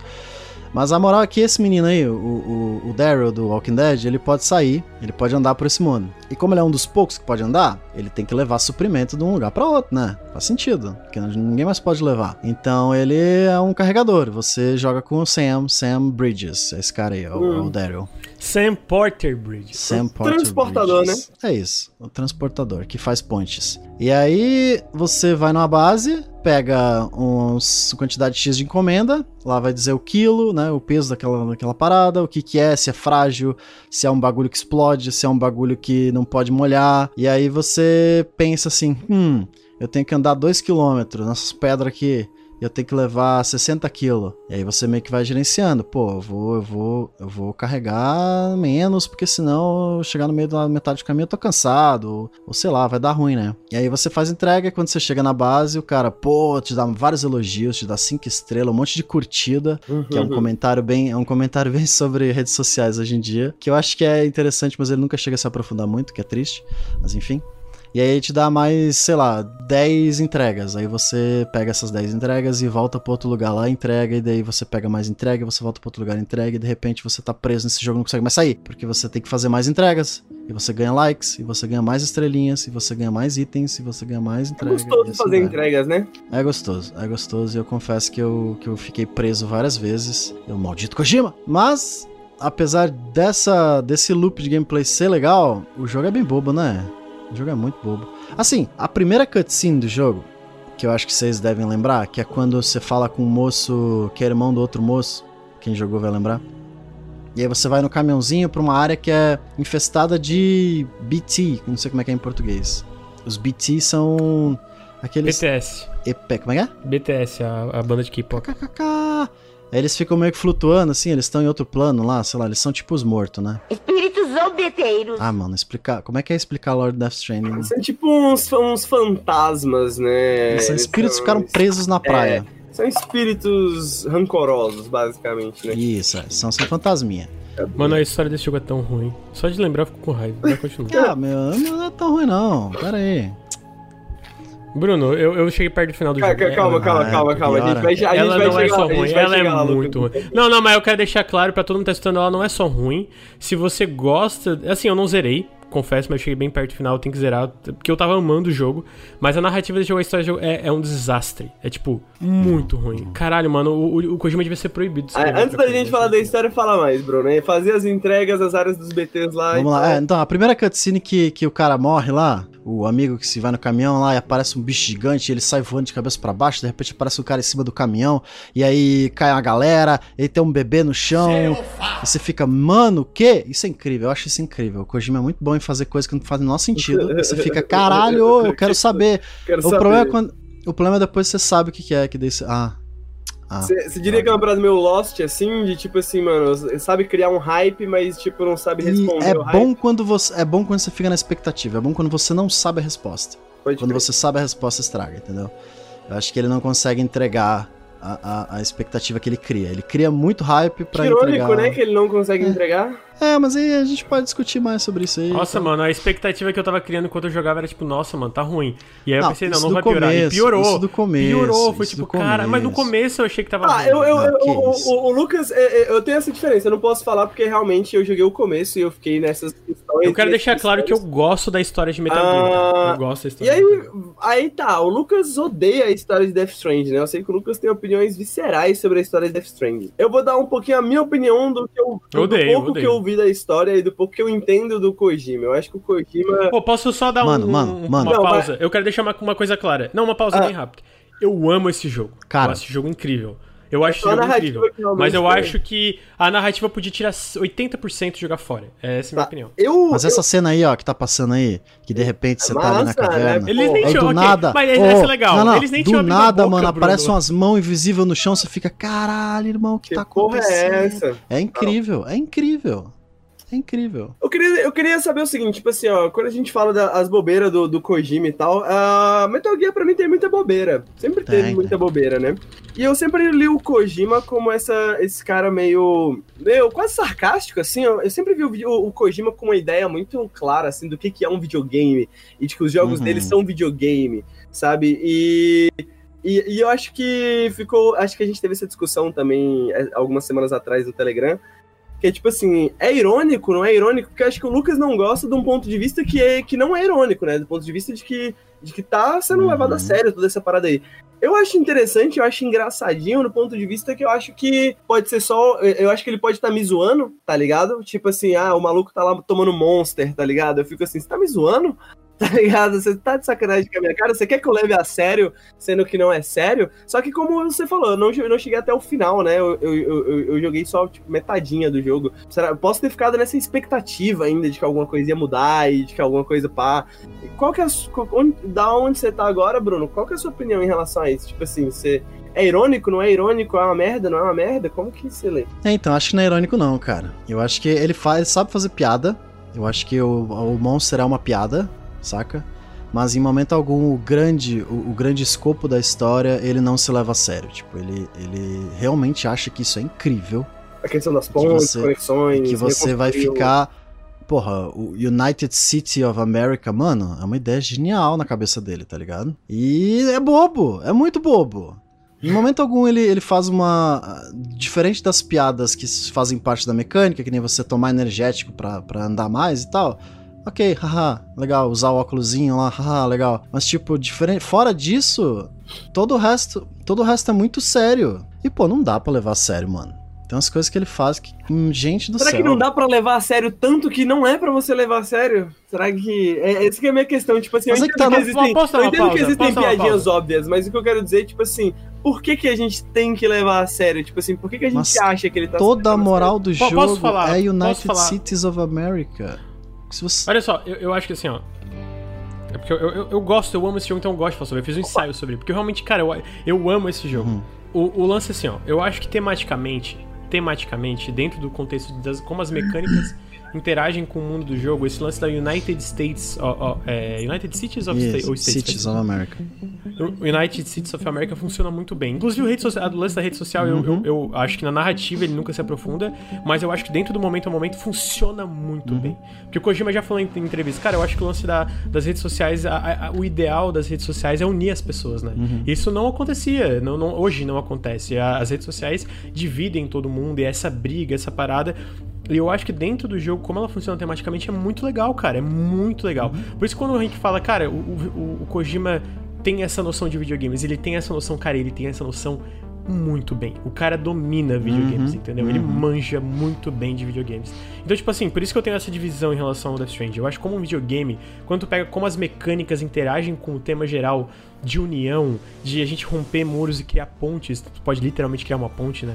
Cara, eu acho incrível, eu acho muito legal. Eu acho Uhum. muito. Não é pouco, eu acho muito, muito, muito. Essa parada do muito legal. online, né, porra? Ele é um puta Do- game tudo, designer. tudo, ele é um puta game tudo, designer. Tu- é tudo bom. isso, cara, funciona muito bem. É muito legal. A forma como tu leva as encomendas, a forma como alguém pode te salvar sem nem tu saber que essa pessoa tá te salvando por causa do online, por causa dessas redes sociais. Cara, isso é incrível. Sinceramente, Uhum, cara. uhum. Isso pra mim é incrível. Entendeu? Uhum. Agora, quando isso é contado, quando isso é narrado, quando os personagens abrem a boca, a única vontade quando os personagens abrem a boca era dar um soco neles, mano. Cala a boca, velho. Tá estragando tudo. Eu tô com essa emoção no meu coração que tá estragando Mas o tudo, que, que você acha velho. do, do, do Tá estragando Snake, tudo, do Big cara. Boss, do, de Cara, eu acho que eles. E aí que tá, no Metal Gear, ele sabe ser irônico, ele Hum. sabe se levar menos a sério. Por isso que no momento que ele se leva a sério, pra mim tem um impacto maior. Uhum. Por mais que a história seja cheia de bobajada ainda. Entendeu? Por isso que funciona mais pra mim. E eu acho que no Death Stranding de verdade, pra mim, pode ser que daí é um sentimento diferente que tu tem, Henrique. Por isso que eu. Tudo bem. Pra mim não funcionou, entendeu? Tipo, eu, eu lembro que eu tava fazendo uma live uma vez com uma cutscene da. Da menina. Ai, mano, alguém me lembra, ela é uma atriz bem famosa. Ah, que É fez a- o. Com óculos. Com óculos. Ah. A ma- Não é a Mama? Não? A Mama, a Mama. E aí ela tá meio que explicando, sabe, o que, que aconteceu com a vida dela. Eu lembro que Sim. o pessoal do chat, pô, essa cena é emocionante. Eu tava rindo, mano. Eu tava Que ela rindo. tá presa nas ligado? pedras lá? É, cara, eu É, tava não, é rindo. foda, cara, isso é é muito foda. idiota, isso é muito idiota, pelo amor de Deus, isso é muito idiota. Aí depois teve o do, do, do, do Del Toro, é Deadman? Não, não é Deadman. E aí não é cheguei ainda Acho que, não, acho que é é de- spoiler. Não, não, o Del Toro ele é, é, o, é, o, é o gordinho, né, que te ajuda lá desde o começo. É, É o sim. Deadman, né? É, então, Os ele nomes, explica. Ele explica o nome dele e eu tava, cara, isso é inacreditável. É muito. Die ruim. Hard, man. Não é só ruim. Cara, não, é- é- entendeu? Tipo, pra mim não é só ruim. E aí que vem o ponto, sabe? Não é só ruim, é muito, muito ruim. Quebra qualquer coisa que eu tô gostando. Não quebra, porque eu tava amando o jogo, mas em relação a isso, eu não consigo levar a história desse jogo a sério. Entendeu? Eu não consigo levar a história desse jogo a sério. Esse é o ponto. Eu não consigo. E aí o Rick pode falar, pô, essa é a intenção. Eu não acho que era a intenção pelo teor das cutscenes e pela forma que muitas, muitas das coisas do jogo são reveladas. tá É, é ligado? isso. é- O tom nunca chega a ser engraçado ou fazer será- qualquer será indi- é indício de que é. Será que não é? Tu acha? Eu- mas aí não, você eu pode- vou você fazer pode achar isso. Diabo, assim, eu vou fazer Você pode achar diabo. isso, você tem toda a liberdade de achar isso. Talvez o jogo seja muito melhor pra você se você É, conseguir talvez, pensar é, isso. Talvez eu tô tentando pensar Mas isso em momento algum, enquanto eu estou jogando, eu conseguia sentir isso, entendeu? Não, não, não, peraí. Alguém do chat falou como que não era a intenção dele chamar os. Não, a intenção dele é chamar os personagens assim. Mas o problema é o ponto que a gente tá discutindo aqui. É se ele tá fazendo isso de uma forma séria pra contar uma história dramática ou se ele tá sendo meio irônico. Pra mim, ele tá sendo sério, dramático. E aí não funciona drama nenhum, porque É, é só porque é, é, é isso, assim, tipo, eu nunca, eu não consigo jogar o Death Stranding sem olhar pro Metal Gear, tá ligado? E o Metal Gear, pra mim, é o que você falou, ele tem essa mistura muito grande, às vezes de falando muito sério, às vezes falando muito, sabe? Por esse ponto de vista. Pô, inclusive o Metal Gear, o final do Metal Gear 2, no lance do quando o Raiden tá conversando com o Coronel, tem, ele brinca o tempo todo com isso, nada ele tá sério, nada ele tá Sim, irônico. é. Eu acho essa parte genial, Exato, e- e- entendeu? Pelo menos na minha memória. o, assim, o né? Death Stranding. E ao mesmo pra mim- tempo, tem cenas em Metal Gear, tipo a luta contra a boss no Metal Gear 3. Cara, aquilo é super emocionante de verdade. funciona. Aquilo funciona, Funciona, porque funciona. aquilo. ali é o momento que ele fala assim, ó, "Ah, ok, agora é pra levar essa porra a sério. Mas E, é cara, funciona. o- é aí que eu acho que o, que o Kojima pode ir além, tá ligado? Que ele vai além um pouco, porque, tipo, mano, mesmo nesses momentos mais sérios, é uma seriedade, tipo. Como que eu posso explicar isso, mano? É tipo assim, ó, a gente tá. É, é, pra mim é uma grande piada com militarismo, né? E com mídia Uhum. militarista e tal, tal, tal. Quando ele leva a sério, é, pra mim parece sempre assim, ó. Tá vendo como esses jogos conseguem fazer você se importar com esse tipo de coisa? Tá ligado? Tanto que eu tô fazendo aqui, eu tô utilizando e eu tô te mostrando como é que isso funciona, tá ligado? O, o, o próprio. As próprias teamfights que eu gosto muito, tipo Psycho Mantis ou, ou Uhum, a- aquela sniper no, no 4, né? E tal, tal, tal, tipo, dessas maneiras diferentes que ele tem. Tipo, que, que são jogos, são teamfights que são sérias, mas, pô, você pode mudar o horário ali no PlayStation e ganhar a batalha, tá ligado? uhum. Então, tipo assim, é sério se você levar a sério. Mas ao mesmo tempo, se você. Saca, e o Death Stranding, pra mim, parece muitas vezes. De novo, joguei relativamente pouco, joguei acho que umas 15 horas, 20 horas. Ele tem uma. Eu fico pensando o tempo inteiro, acho que eu fico sempre na dúvida. Será, tipo assim, será que isso é isso é pós-irônico, tá ligado? Eu acho que tá super estimando. Eu acho que, na verdade, pra mim parece que, tipo assim, e eu não sei, aí pode ser eu querendo justificar mesmo, parece que a única coisa realmente séria é a mecânica, tá ligado? A única coisa que é realmente levada a sério, essa coisa, tipo assim, o, o videogame em si, no sentido de como o Kojima enxerga um videogame. Tipo, mano, a parte de você andar por ali, como o Lucas falou, a parte dessa criação de pontos quase literal online, pra mim isso é muito sério, pra mim isso é, é emocionante, tá ligado? O, o Kojima acreditar nos videogames e acreditar em mim como jogador dessa forma, e eu ver lá o- os bagulhos de outras pessoas, tá ligado? E jogar e falar, caralho, tá aqui, mano, a, a, a escada que algum outro maluco colocou que tá me ajudando agora, sacou? Agora a história, pra mim, parece estar sempre assim, mano. Eu vi eu- o tempo inteiro, igual o bagulho do Deadman, tá ligado? Eu achei quase interessante porque, tipo, tipo assim, mano, quando você tá. Imagina a seguinte situação: você é um game designer, ou um, você tá criando uma narrativa, e você tá criando uma narrativa que é muito alien. No sentido de que você quer, tipo, mano, dar a impressão de um bagulho mais alien o possível. Tipo, até o bagulho do Deadman, assim, tipo, a cultura não mudou tanto, parece que, tipo, essas coisas fazem sentido dentro daquele mundo de videogame, assim, é porque o, o que eu sinto com Metal Gear é um pouco isso, saca? Tipo, todos esses dramas fazem sentido no mundo de Metal Gear, mas quando a gente traz pro mundo real é, tipo, engraçado, tá ligado? Você entende o que eu quero dizer? Tipo, enfim, eu não sei, eu tinha que jogar mais Death Stranding, mas eu, eu não- eu não sei se é tão simples, tá ligado? De, tipo, porra... Eu não sei, eu não sei o que pensar. Acho que esse é o ponto. Eu não sei o que pensar do Death Stranding. Eu sei, eu sei o que pensar. Tu tá superestimando o Kojima.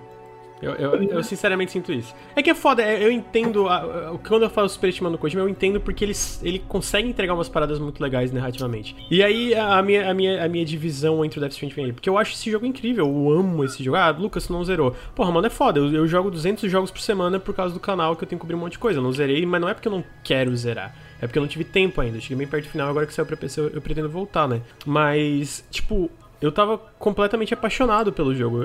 Se eu fiz um ensaio dele, é porque. Vocês sabem, pra eu fazer um ensaio é porque eu realmente tô gostando muito de jogo. Geralmente, só se é outro assunto. É tipo, o Indivisible eu fiz um ensaio exatamente porque eu queria falar de dificuldade, por exemplo. Mas eu falei do Death Stranding, né? Então, tipo assim, eu realmente eu amo esse jogo. Mas todo momento que começava uma cutscene e tal, eu via, porque, né? Não, Esse é vou o acompanhar, foda. eu quero ter. Eu, eu só conseguia revirar os olhos e ficar, ai, mano, pelo amor de Deus, para. E aí, e aí é porque eu, eu não consigo, e eu, eu falo isso como alguém que conseguiu fazer isso nos jogos, outros jogos do Kojima, eu não consigo uma parada, tipo, tu fala de ele, ele ser sarcástico em relação a certas coisas, sabe? Eu acho que ele tá achando que a história que ele tá contando é uma coisa legal, é uma coisa séria, é uma coisa que vai influenciar as pessoas. E eu acho que na parte de influenciar, a parte de influenciar nas mecânicas, eu acho que funciona, mas a parte de influenciar, influenciar na narrativa, mano, é muito Eu fraco. fico, eu fico na dúvida, eu fico nessa dúvida. Eu acho que, acho que quando, enquanto você falava, acho que eu consegui definir melhor, Lucas. Acho que qual que é a minha questão. Tipo assim, eu não, eu não digo nem que é bom e eu não digo nem que você está subestimando o Kojima. só, só, mas será que- só, só, só falar uma coisa? É, o João falou, eu acho meio escroto falar mal da narrativa do roteiro do Kojima com todo o histórico dele. Eu quero deixar claro que eu gosto dos jogos do né, passado. também. É, é, tipo assim, eu acho que no passado ele fez muitas coisas legais, mesmo assim, todos os jogos ele tem muitos problemas de narrativa, então eu não acho problema nenhum criticar ele, eu acho que ele faz, sempre errou muito, dentro dos acertos das narrativas ele sempre errou muito, e segundo que histórico por histórico não quer dizer nada, ele pode acertar em tudo e errar no Death É, Stranding, e eu acho que errou. E até porque Death Stranding foi todo uma, outro modelo de produção, digamos, né? Que então é, é, é realmente algo novo até pro Kojima, né? O próprio Kojima falou isso, né? Que o, era Uhum. Algo que ele nunca Sem contar, Henrique, que ele tinha uma, uma- um, um revisor, uma revisora, não lembro, uma, uma, uma moça, se não me engano, que editava os textos dele, que ela trabalhou até no Metal Gear 4 ou 3, que a partir dali ela não trabalhou mais com ele. E a gente sabe que Sei. a partir dali teve uma Eu fico- queda Eu fico pensando. no ó, geral na narrativa. Sabe? fazer um argumento de autoridade, eu fico pensando assim: o, o Guilherme Del Toro leu essa porra, mano. E o, o- o Guilherme Del Toro deve ser um cara inteligente. Será que ele viu alguma coisa que eu não vi? Então eu fico nessa dúvida de não saber o que pensar. A segunda coisa que eu penso é tipo assim: será que é ruim ou será que é choque cultural? Tá ligado? Ah, será que é. Tipo, será. Não sei, se eu, não sei se é uma questão de subestimar o Kojima, mas será que a gente não, não analisa ele por, um, por, um, ponto- por uma perspectiva que é muito fora da, pra gente, tá ligado? Que é muito vanguarda pra gente. Será que a gente consegue ver Death Stranding? Mas Henrique, é que a, gente. Eu vou falar assim, a gente como o pessoal aqui do canal.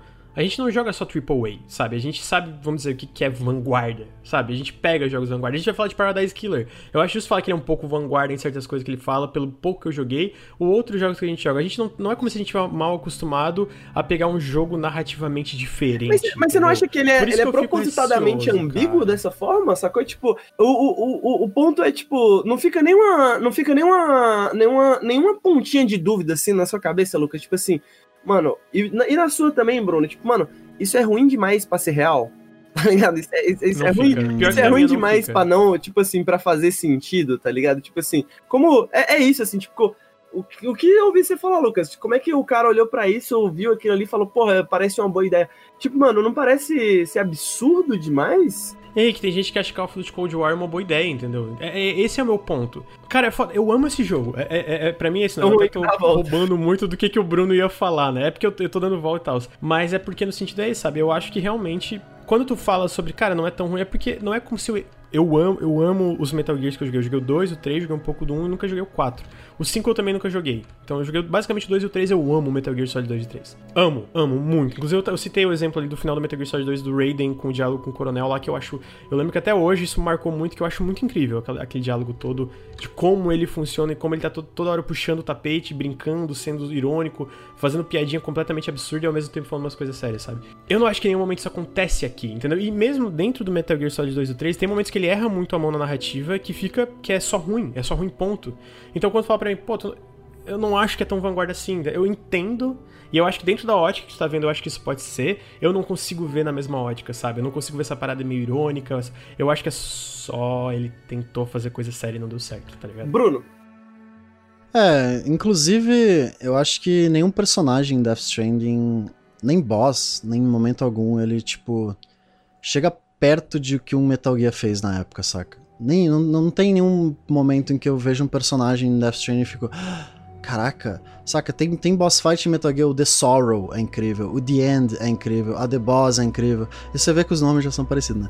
O Mantis, Psycho Mantis é incrível, o Psycho Mantis no 4 é incrível. Saca? Tem personagens que ele, ele sabe construir esse personagem, ele sabe trazer de volta os personagens no, no- no decorrer do jogo e do- da própria franquia.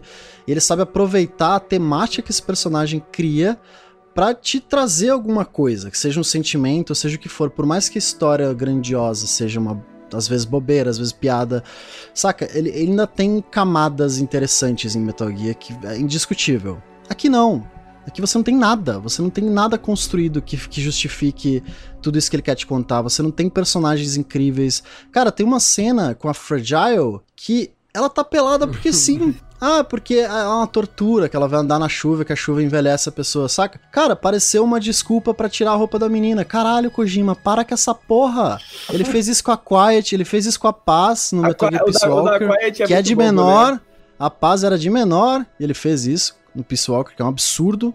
Absurdo. E agora ele fez de novo, cara. Caralho, mano. Porra, não é possível. Não é possível. Eu fico indignado com essas O coisas. Bruno sabe? tá meio revoltado hoje nesse Pô, eu fico sentido, indignado. gente, eu que fico ele tá. indignado. Tá, é é porque é cultural, é é cultural. Não, eu tô ok, mano, mas, tô entendendo. porra, saca? Ele já saiu dessa realidade há muito tempo, mano. Não é desculpa, sabe? Alguém tem que reclamar dessa porra. Com Porque tá certeza. passando, tá passando e tá deixando passar, porque é legal, todo mundo paga pau pros caras. Não, tá errado, mano. Tá errado, alguém tem que falar isso. Porra. Não, e, e ainda a- a- o lance da o lance da Fragile é o mais entre aspas bem várias várias aspas aqui é o mais aceitável de Sim, todos, porque é uma sim. pelo menos é uma coisa que tu consegue entender. Agora o lance da Quiet, que pelo se não me engano ela respira pelo corpo e, eu- e esse do Psywalker que eu nem sabia é tipo, really? Sério, Cara, mano? é- é sério, bizarro, tá ligado? Eu acho, Exato. eu, eu acho que esse, esse ponto que você comentou é bem interessante, né, Bruno? Porque, tipo, mesmo que seja uma diferença cultural, né? Mesmo que o Kojima seja um escritor que escreve ah, muito, digamos, em japonês, digamos, né? Uhum. Dentro de uma, de uma sensibilidade japonesa e que talvez seja difícil para nós compreendermos, no final das contas ele usa atores ocidentais, né? Tipo, o bagulho se passa nos Estados Unidos. Então ele quer se comunicar de alguma forma com Exatamente. essa cultura, né? E esse tipo Pô, e de todo mundo que você envolvido comentou- no projeto, tipo, seja o, o, o Del Toro, seja o,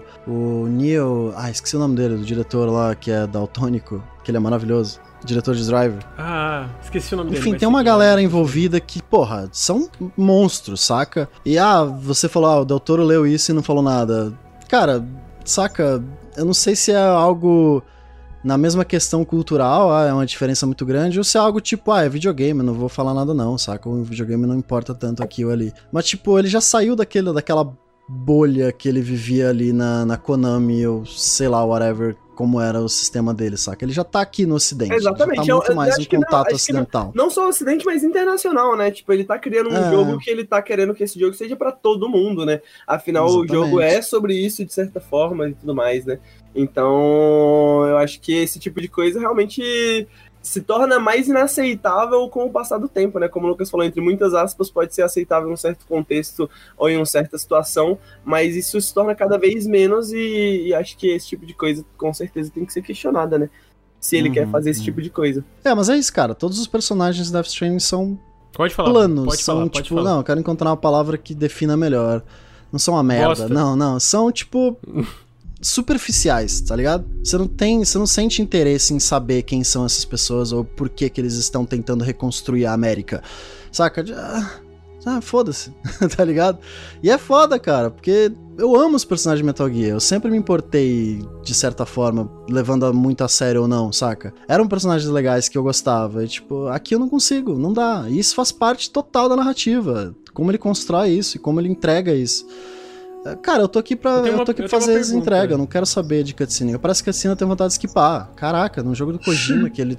Né, ele. ele- ele- porra, se, se, se acha Pior que tanto por tecnicamente fazer elas são legais, né? Não. Tipo, os cortes de câmera, essas paradas é bem feito. Ele é só que bom. daí começa a abrir a boca, abre a boca, tu fica, ai meu Deus, não, para, por Uhum. favor, para, não aguento. É, Era, era essa a minha sensação, cara. Ah, é foda, é foda. E eu, Bruno, tem uma pergunta. Tipo, eu, eu falei um pouco. Eu acho que tematicamente, quando a gente fala sobre essa parada de pontes e de co- construir pontes em vez de muros e toda a ideia das redes sociais, eu acho que quando tu entra nas mecânicas, eu acho que isso funciona Muito muito, foda. bem. Eu, eu, eu, eu- cara, de verdade, teve momentos que eu me emocionei. Não me emocionei de chorar, mas eu fiquei, cara, que. Sabe, daquele, porra, que legal, Uhum, cara. Eu entendi o que, que ele tá querendo dizer. Eu entendi, eu absorvi o que Se ele tá fosse querendo só dizer. com isso, né, mano? Talvez seria um jogo É. muito melhor, talvez. Cara, Entendeu? se ele tiv- Então- se tivesse um personagens bons e uma narrativa menos múrica, menos, né, essa coisa Uhum. absurda. Cara, ligado com essas mecânicas, mano, podia ser um jogo muito mais incrível do que ele já é. Eu acho que ele é um jogo muito bom. Eu acho que ele é um jogo bom. Eu, eu sinto, eu sinto dificuldade pra mim, isso, isso que é foda, assim. Tipo, eu não sou o maior conhecedor de Kojima também, tá ligado? Tipo, eu joguei todos os Metal Gears, eu acho, mas eu acho que eu nunca fechei. Acho que eu fechei um só, na verdade. Tipo, é foda porque mecanicamente ele é um cara muito sensível, né?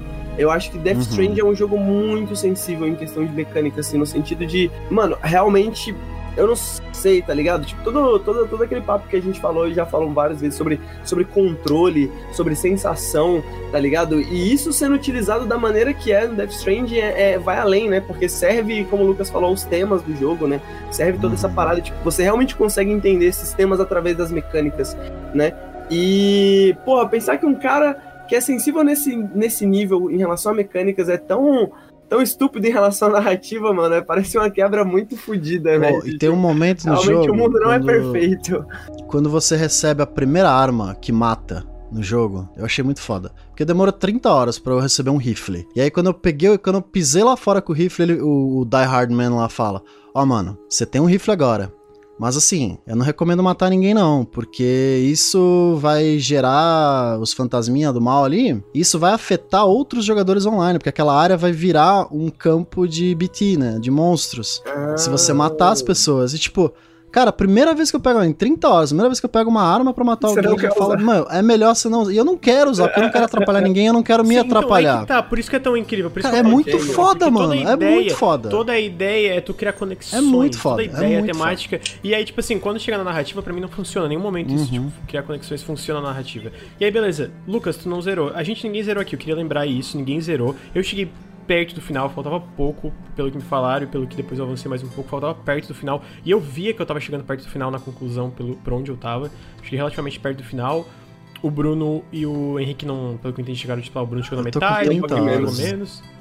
É, 30 tu tá na É, eu- metade. eu joguei o já. primeiro terço do jogo, basicamente. É, mas assim, quando eu chego perto do final e pra mim nada, eu não acho que o, conhecendo o que, que o Kojima tá sabendo o que o Kojima tá fazendo com esse jogo, eu tenho certeza que o final só vai fazer eu gostar ainda menos da narrativa.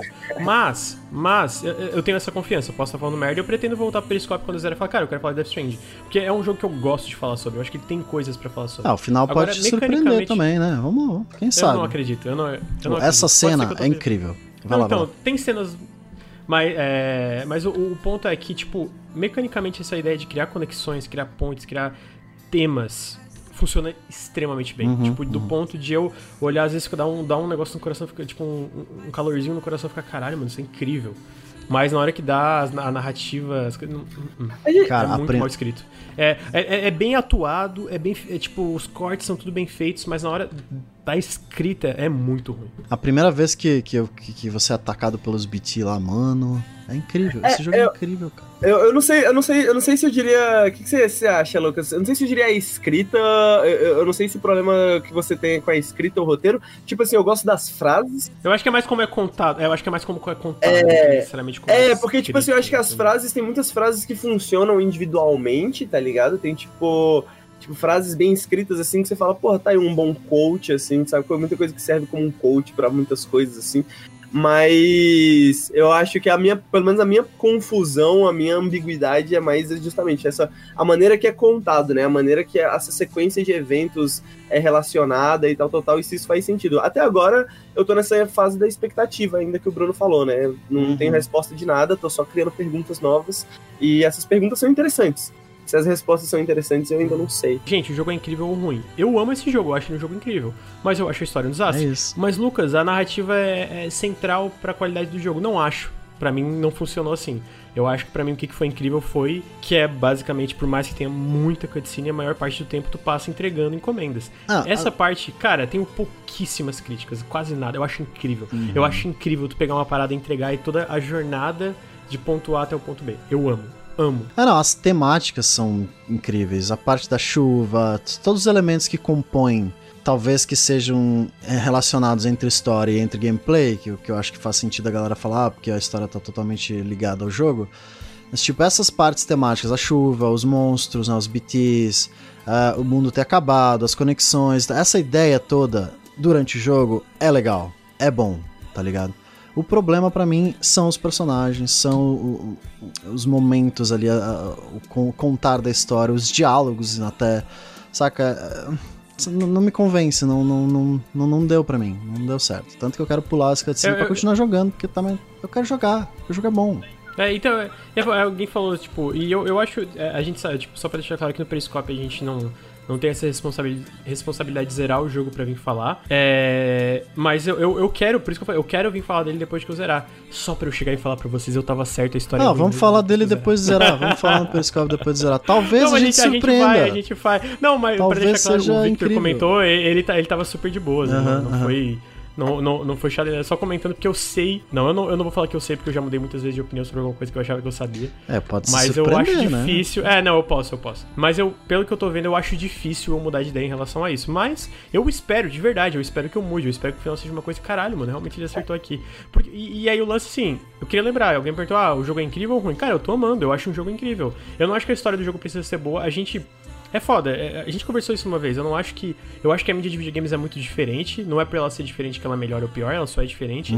E eu acho que é- essa diferença dela é que, por mais que a história dele seja ruim, mesmo em um jogo com foco narrativo como Death Stranding, o jogo ainda pode ser bom. Entendeu? Sim, então, tipo, dentro do Death Stranding é isso. Eu, eu, tô, eu tô. Odiando é uma palavra forte. Odiar eu deixo pra pessoas tipo Bolsonaro. Mas eu tô achando muito ruim, entendeu? Tipo. É bobo, né? É difícil você se ruim. importar. É tipo, ah, whatever. Se todo mundo Entendeu? morrer em Então, Death Stranding, ah, ok. É, é, é isso. Então, tipo, eu tô achando bem ruim a história, de verdade, mas pelo que eu joguei, eu joguei bastante, tô bem perto do final, eu acho, eu recomendaria o jogo, eu acho um dos melhores jogos de... Do... Ele saiu em 2019, né? Eu não tô Isso. falando merda. tipo. Isso, 2019. Eu acho um dos melhores jogos de 2019 e, assim, realmente eu acho um jogo, porra, muito legal. Trilha sonora do. Low, Low Rider é tão bom. Eu gosto tanto. Puta, a trilha sonora é incrível, sinceramente. Rider. é Maravilhoso. Olha essa cena do caralho, mano. Eu fiquei tipo, caralho, o que está Essa cena é acontecendo? absurda. Acho que essa cena é o primeiro ponto de virada, assim, o primeiro grande beat da história, né? Eu acho que é essa Caralho, cena é muito foda. fala. Você começa a entender melhor que porra de mundo é esse que você tá vivendo, aonde que você tá, né? É, alguém perguntou, eu queria responder, só porque eu, eu entendo a pergunta. Então, tipo, eu quero res- responder porque eu entendo a pergunta. Ele falou, pô, o jogo saiu faz tempo, ninguém no Nautilus zerou ainda. Cara, eu, pensa quantas análises a gente lançou no canal desde que o jogo saiu. Quantos. quantos não, é. é, é- A, é gente, a gente não é juro um canal sobre o. Kojima, a gente é um canal sobre videogame. Não, não, é só, é só pra explicar por quê, sabe? Mas, tipo, no caso, tipo, pensa quantas análises a gente lançou, quantas coisas a gente falou sobre é, em podcasts, quantas lives a gente Não, fez. é- Gente, é difícil zer- zerar jogo grande. É que o. Tipo assim, É porque o, o que aconteceu nessa época é que só tu tinha Play 4. Tu e o Nelson, eu acho. É. E tipo, saiu muita coisa da Sony nessas épocas ali. E não tinha como a gente cobrir tudo, não deu, não deu. Agora que saiu o PC que a gente começou a jogar. Eu e o Henrique estamos jogando, acho que o Ricardo também tá jogando. Então, tipo, agora tá dando É, pra e eu falar não mais conseguia dele. voltar. Eu não conseguia voltar, eu não consegui voltar pro jogo ainda como eu queria, porque realmente eu tive que fazer muitos vídeos É, não- depois. É verdade, E, saiu cara, pro PC não é só. Eu, esses eu dias, quero né? deixar É claro. Eu quero deixar claro, cara, não é só Death Stranding que eu comecei a jogar e não zerei ainda. Tipo, tem incontáveis jogos Eu- que eu na mesma situação. Eu, Eu não ia comprar um Play 4 pra jogar Death Stranding. Por melhor que podia ser o melhor jogo do mundo. Eu, porra, vou comprar um Play 4 pra jogar um jogo. É, Enfim, é só pra explicar mesmo que é, é, é, é meio, é meio foda às vezes, porque tem muito jogo que eu queria zerar, queria jogar até hoje, que eu não consegui zerar e continuar. Uhum.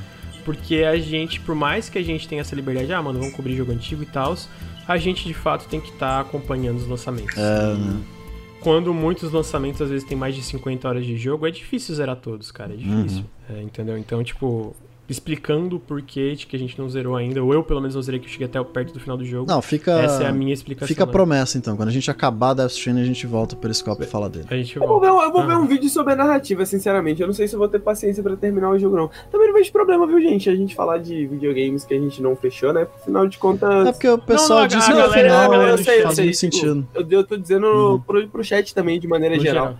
Né? Tipo, eu Sim, também não, não, vejo, não vejo problema de, de, de falar de jogos que a gente não jogou, afinal de contas. A maioria dos jogos que a gente joga e que todo mundo joga, a gente não fecha, né? A gente não, não, não zera. Essa é a experiência mais comum, né? Então, tipo, Uhum. você jogar um jogo 30, 40 É. horas ali, né? E tal. Tipo, não se. Tapou a bundinha do céu. Não, mas eu acho, acho que é isso, né? Acho que a gente fecha um jogo quando a gente fala assim, pô, vamos fazer um podcast sobre Death Stranding, né? Do começo ao fim. Aí, pô, beleza, vamos todo mundo Uhum. fechar e zerar e vamos conversar sobre isso, né? Pra gente todo mundo ter essa experiência. Agora, é quase nossas impressões gerais de Death Stranding. Eu acho que 30 horas é um tempo razoável pra ter opiniões bem formadas sobre um jogo desse, né? A outra coisa que o Kojima sabe fazer muito bem é usar trilha sonora. É. A primeira vez, a primeira entrega que tu vai pra uma cidade muito longe, que é quando tá um monte de treta lá, e aí começa a tocar. Como é que é o nome da banda? É Mano? low roar. Não é low roar? Low Roar, Low Roar. Eu, eu fiquei É arrepiado. muito foda. É inteiro, muito assim, foda. Puta que pariu. Tu chega e tu vê a cidade lá longe, aquela cena foda e começa a tocar Low Roar. E você tem que descer, tomando Uh, cuidado. isso tem que Vai descer, tocando a porra, música. Meu Deus. E eu morri, sabia? A primeira vez Ah, que aconteceu. Eu tentei. É, eu morri. Aí cortou a música, eu fiquei muito triste. Ah, não. Mas ainda assim foi incrível. Não, muito foda, muito foda.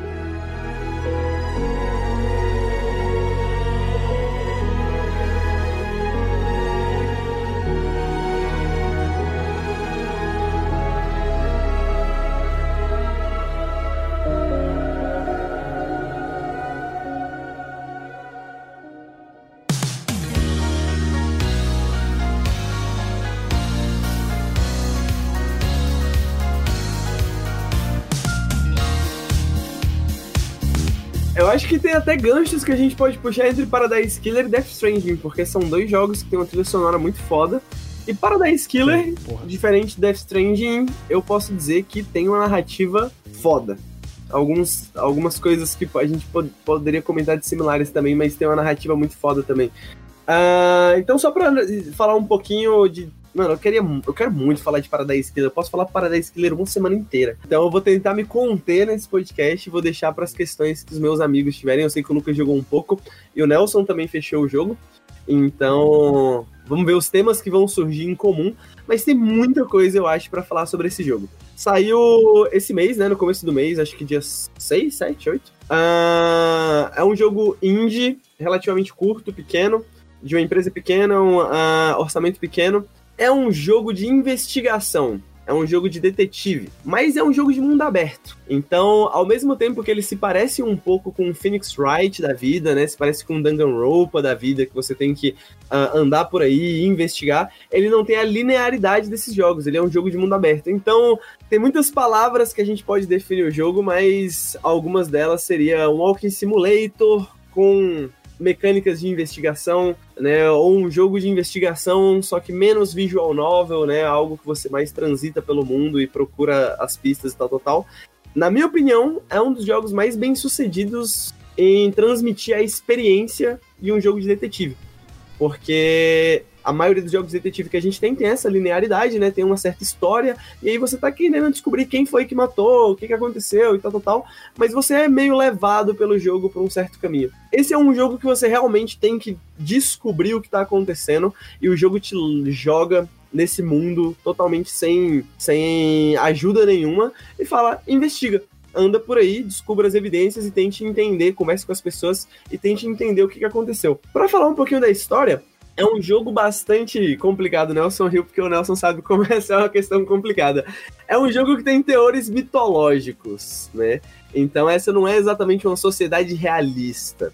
É uma sociedade que é governada por essa classe chamada de o sindicato. E o sindicato, eles funcionam como uma certa espécie de divindade ou algo próximo de divindades. Isso nunca fica exatamente muito claro, mas em, sub, em subentende que você e esses outros personagens eles são imortais e tudo mais. E você é essa, essa senhorita chamada Lady Love Dice. Os nomes nome. muito É bons. muito bom, muito bom.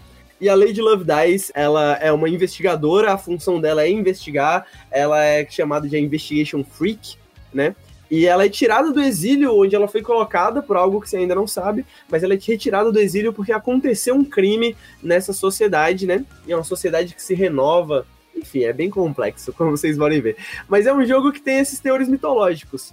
E esses teores, ah, não só esses teores mitológicos, mas como vocês podem ver, ele tem, mano, nomes muito expressivos, né? Ele é, ele é muito. Um jogo muito puxado. Ele é muito charmoso, é um jogo muito sexy de maneira geral, né? Ele não, não se importa muito em explicar muita coisa. Acho que por isso que eu comparo a Death Stranding um pouco assim.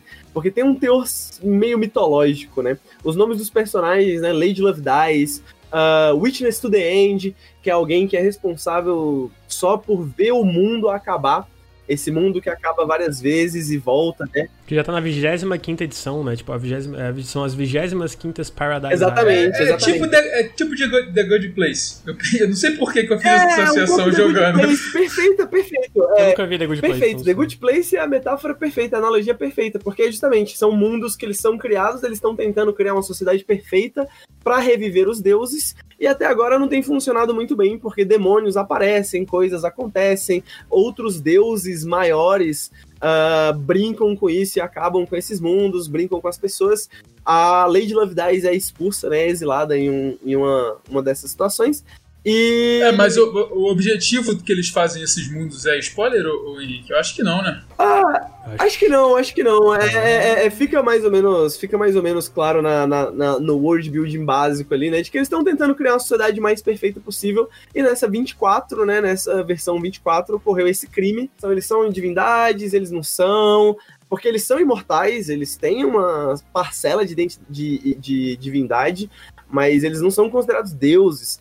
É algo bem mitológico, né? E eu acho que coloca esse jogo muito bem num, num gênero literário que é o, o- a história de detetive metafísica. História de detetive metafísica, vocês devem conhecer, né? Porra, Sherlock Holmes e o Noir, né? E etc. E todos esses, esses essas histórias de detetive têm essas preocupações que o Paradise Killer tem, né? De investigação, encontrar qual, quem cometeu crime, tal, tal, tal. Mas a história de detetive metafísica também começa a colocar perguntas mais complexas, né? De tipo assim, o que, que é o eu, ah, da onde vem o crime, o que, que é o ser humano, o que, que significa violência. E eu acho que uma das questões principais do Paradise Killer, que ele coloca como até o slogan né, da, da Lady Love Dice, é o é verdade ou fato, né? Que fatos não são necessariamente verdade. Né? Não significa exatamente a Isso é muito legal. Isso no começo fala disso, tipo, é, o- que tem um personagem que é o The Judge. Eu joguei só uma hora e meia, mas tipo assim, a minha, só pra, é, pra dar minha opinião básica do jogo, que minha hora e meia foi tipo. Tem jogos que tem sensações, mano, quando começa ele, sabe? Tipo, quando eu comecei Outer Wilds, eu, não, né, não foi claramente do Bruno, otário, mas é. Tu dropou o jogo depois de duas horas, não, otário. Não dropei, não deu tempo de jogar Ah, não mais. fala comigo, não fala comigo aí, fica em silêncio, por favor. É, uma hora e meia foi tipo, caralho, mano. Que sensação parecida que eu tive começando jogando Outer Wilds. né? então, a parte cai. Eu só vou falar que tu cai ali no começo, eu fiquei. Uou! E aí começa a música e uou! E aí tu começa a conversar e tu vê, tipo, o nível de como os a, a- quem tava escrevendo sabia escrever um diálogo diferente por causa desse mundo louco. É uou! E aí tu começa a explorar a ilha. É, a- o primeiro diálogo com a, É, a- a- o, o The Judge, né? Que é essa figura andrógena, na verdade, né? Um juiz ou a juíza, apesar de a voz ser um pouco feminina, tem essa questão. Ah, você pergunta, né? O que, que aconteceu? Por que pra você virar a juíza? E a explicação dela é que alguém do sindicato tinha que sacrificar para cumprir esse papel de justiça. E ela se sacrificou e se juntou com a justiça, né? Ela se funde com a justiça. É, então, o você tem- conceito. assim, exatamente, tem essa personagem, né, material que se funde com o conceito de justiça. E aí eu acho que, como o Lucas falou, é nesse primeiro diálogo que eu que você olha assim, você fala, mano, peraí, esse jogo não é normal, né? Esse jogo não, não, tá, não tá trabalhando nesse nível de realidade, né? Por isso que é tão complexo entender também o que, que tá acontecendo. E eu acho que vem dessa, muita dessa questão da, da, da, da questão metafísica, né? Tá mostrando aí na, a, primeira cena, inclusive, que é a cena que o Lucas falou, onde você cai. Isso é muito legal, a gente poderia falar disso várias horas também. Eu gosto muito de como você se movimenta pela cidade, você não tem muitas restrições ou limitações, tipo, de dano quando você cai, não existe dano, não existe como morrer exatamente. Mas eu acho que Ela essa é questão da. É, eu acho isso muito legal. Mas eu acho que essa questão da verdade ou fato, né, que ele coloca, vai até dentro das mecânicas do jogo, que desde o começo do jogo você pode terminar o jogo, você pode zerar o jogo nos primeiros dois minutos de jogo. Você pode simplesmente chegar na juíza e falar: cansei de investigar, vamos pro julgamento. Essa é a pessoa que cometeu o crime, acabou, não quero mais trabalhar, e é isso, é nóis, valeu e tal. E a juíza vai aceitar a sua versão dos fatos né, a sua verdade, né? Ela, a juíza fala o tempo inteiro sobre você tá pronta para criar uma verdade, para desenhar uma verdade, para costurar uma verdade, porque o que você pode ter é fatos. Mas a verdade é uma questão de interpretação e uma questão de aceitação por essa instituição também, né? Essa instituição precisa aceitar esses fatos, né? Essa juíza precisa aceitar esses fatos para se tornar verdade de alguma forma. Então, desde o começo você pode terminar o jogo. Você pode falar, cansei de investigar. Ou você pode investigar bastante coisa e falar, pô, acho que entendi, vou lá e conseguir fazer algumas coisas e não conseguir fazer algumas coisas. Ou você pode investigar tudo e ter certeza do que, que aconteceu, chegar lá e, colocar e falar todas as pessoas e exatamente o que aconteceu, quem fez, o que e tal, tal, tal. Mas o interessante, e aí eu e o Nelson a gente teve uma discussão sobre isso, é que o jogo em nenhum momento te fala se você fez a decisão correta ou não. Independente de qualquer momento que você vá lá. O jogo não fala, você, ok, você acertou, ou não, você não acertou, opa, tá faltando isso, não, a história é essa. Não tem nenhum, nenhum controle, digamos, algo obrigatório que você precisa saber, alguma informação obrigatória que você precisa saber para terminar o jogo. Você pode terminar o jogo exatamente na hora que você quiser, na hora que você cansar. Aí eu e o Nelson ficamos discutindo, né? Será que isso é legal? Né? Só, só respondendo uma coisa muito importante. o- Bem rapidinho, o, da, o Davi do Perdeu tem tradução PTBR? Não tem. Isso é um não tem PTBR, É, enfim, continua, pode continuar, Henrique. Desculpa, é só pra porque essa seria Não, importante. imagina. E é isso, né? Tipo assim, eu vi na internet muita gente falando que ficou confusa, que não sabia se tinha uma história real, se não tinha. Muita gente não sabia nem se o mistério mudava, né? O Nelson mesmo tinha essa pergunta, se, o- se o mistério mudava. E o Lucas me mandou entrevista pra gente que fizeram com os desenvolvedores. E eles falam que sim, tem uma história fixa, nada muda. Mas o jogo nunca te se importa em te falar. Então, nada que eu tô falando aqui pra vocês é spoiler, ok? Tá na entrevista na Polygon, na Polygon eu acho Na da PC PC Gamer. Gamer, tá? Então, eles falam, né? Tem uma história fixa, mas o jogo em nenhum momento vai te explicar e vai te falar se você tá, se você tá certo ou não. No final das contas, vai um pouco da sua confiança e da sua fé. E eu acho que. Por isso que eu acho que se encaixa tão bem nesse gênero da metafísica, né? É um jogo de detetive, que não só é um jogo de detetive, mas que questiona os pressupostos de jogos de detetive, né? Nessa ideia de você encontrar o assassino, de encontrar o que, que é real, o que, que é verdade, né? Principalmente quando você é a autoridade que define, de certa forma, o que é a verdade, né? Porque você é o investigation freak, né? E até onde você está disposto a ir. Você pode, por exemplo, saber da verdade e salvar o seu amigo, porque é um personagem que você gostou muito. E tem personagens que eu fiquei num dilema moral muito claro, assim. Será que eu salvo essa pessoa porque eu gosto tanto dela, mas será que eu executo ela porque a punição é execução, né? Será que eu executo ela porque eu sei que ela cometeu um crime, mas ela é muito legal e eu sinto que ela não cometeu o crime talvez por razões perversas, eu sinto que ela foi um pouco enganada, mas ela cometeu o crime. Né? E o jogo não te dá respostas. O jogo não fala assim, é isso, é isso, você pensa assim, pensa dessa forma. Você faz o que você quiser. Você pensa o que você quiser no final das contas, você tira as conclusões que você quiser. Eu não sei, mas é um dos melhores jogos que eu joguei esse ano, um dos melhores jogos que eu joguei em muito tempo. Faz muito tempo que eu não me interesso tanto por um jogo. E parece Caralho, bastante é. um Walking Simulator, é bastante é, é rela- relaxante andar pelo mundo, ouvir a trilha sonora que é maravilhosa. E Bruno, que Mano, a trilha sonora é, é muito, muito boa. boa. Ah, tu- tudo que você Eu falou. só fico triste que você tem que desbloquear a trilha sonora, porque tem tanta coisa boa, cara. E você tem É que ficar andando pela cidade pra desbloquear as músicas, isso me frustrou um pouco.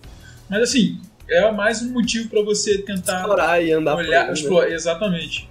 Justamente essa- nessa parte de exploração, eu até comentei com o Lucas, com o pessoal, né, quando eu comecei a jogar. Cara, eu tava muito perdido no início. Eu fiquei. Eu, eu zerei em 18 horas. Acredito que eu fiz o final verdadeiro, porque o, o meu caso tinha todas as O evidências. que, que é o final verdadeiro? Será que é o final não, não, o verdadeiro que eu digo assim, o final. O fi- é, foi o final in- in- intencional, né? Tipo, que, o que, Aham. qual era a intenção do, do- de quem escreveu. E, cara, nas primeiras nove horas eu fiquei muito perdido. Primeiro porque eu não tô acostumado com esse tipo de jogo, eu só joguei Phoenix Wright só o primeiro, e o Phoenix Wright ele é muito direcionado, como Henrique falou. É você- muito diferente. Eu, eu joguei a trilogia original, é muito é, diferente. você entra, você entra Eu num caso horas, é e muito você tem um, um- um- você tem um caminho a seguir. Você conversa com as pessoas em uma certa ordem, você tem que olhar todo o, o- o- o- o ambiente que você tá para você conseguir evidência. Só assim você consegue prosseguir. Então, assim, é- ele é muito diferente, porque o Paradise Killer, ele realmente te joga.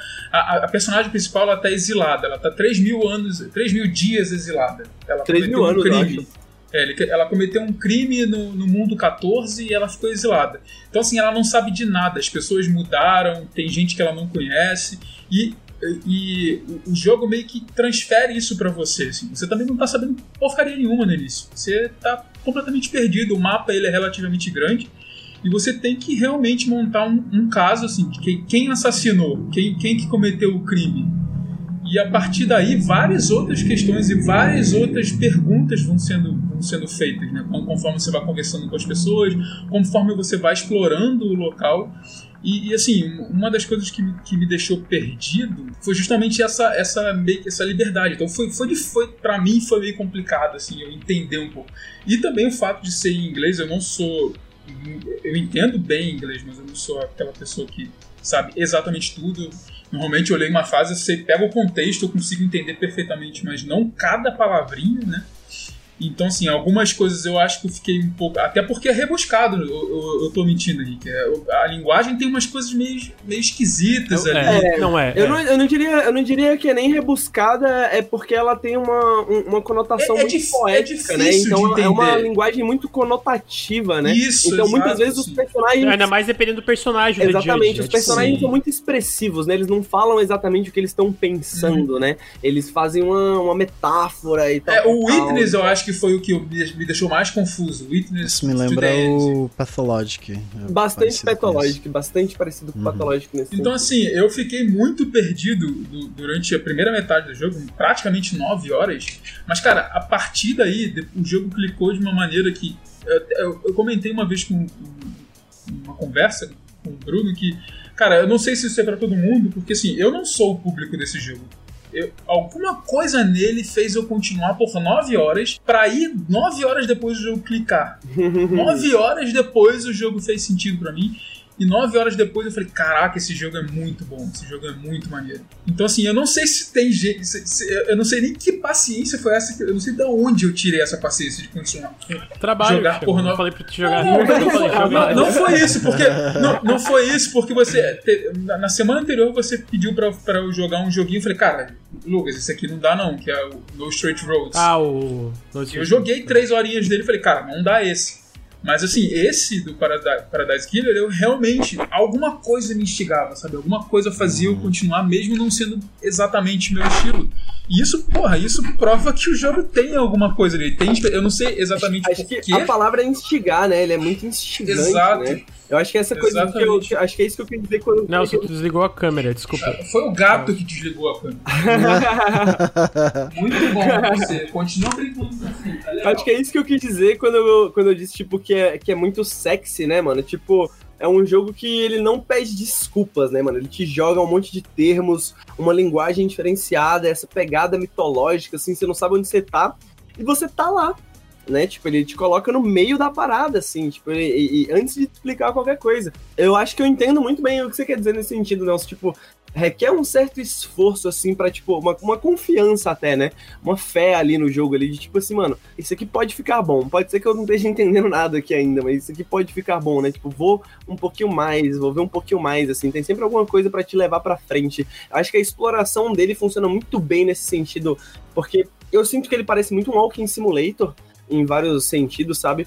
É isso, a maior parte do tempo você está andando pela cidade, você está procurando coisas, né? E andando e olhando e lugares novos e resolvendo pequenos puzzles ah, ambientais. E nesse sentido, eu acho que ele parece muito um Walking Simulator, mas ao mesmo tempo ele é um pouco mais direcionado, para usar a palavra que o Nelson disse, tipo, talvez intencional, assim, te dá uma intencionalidade maior.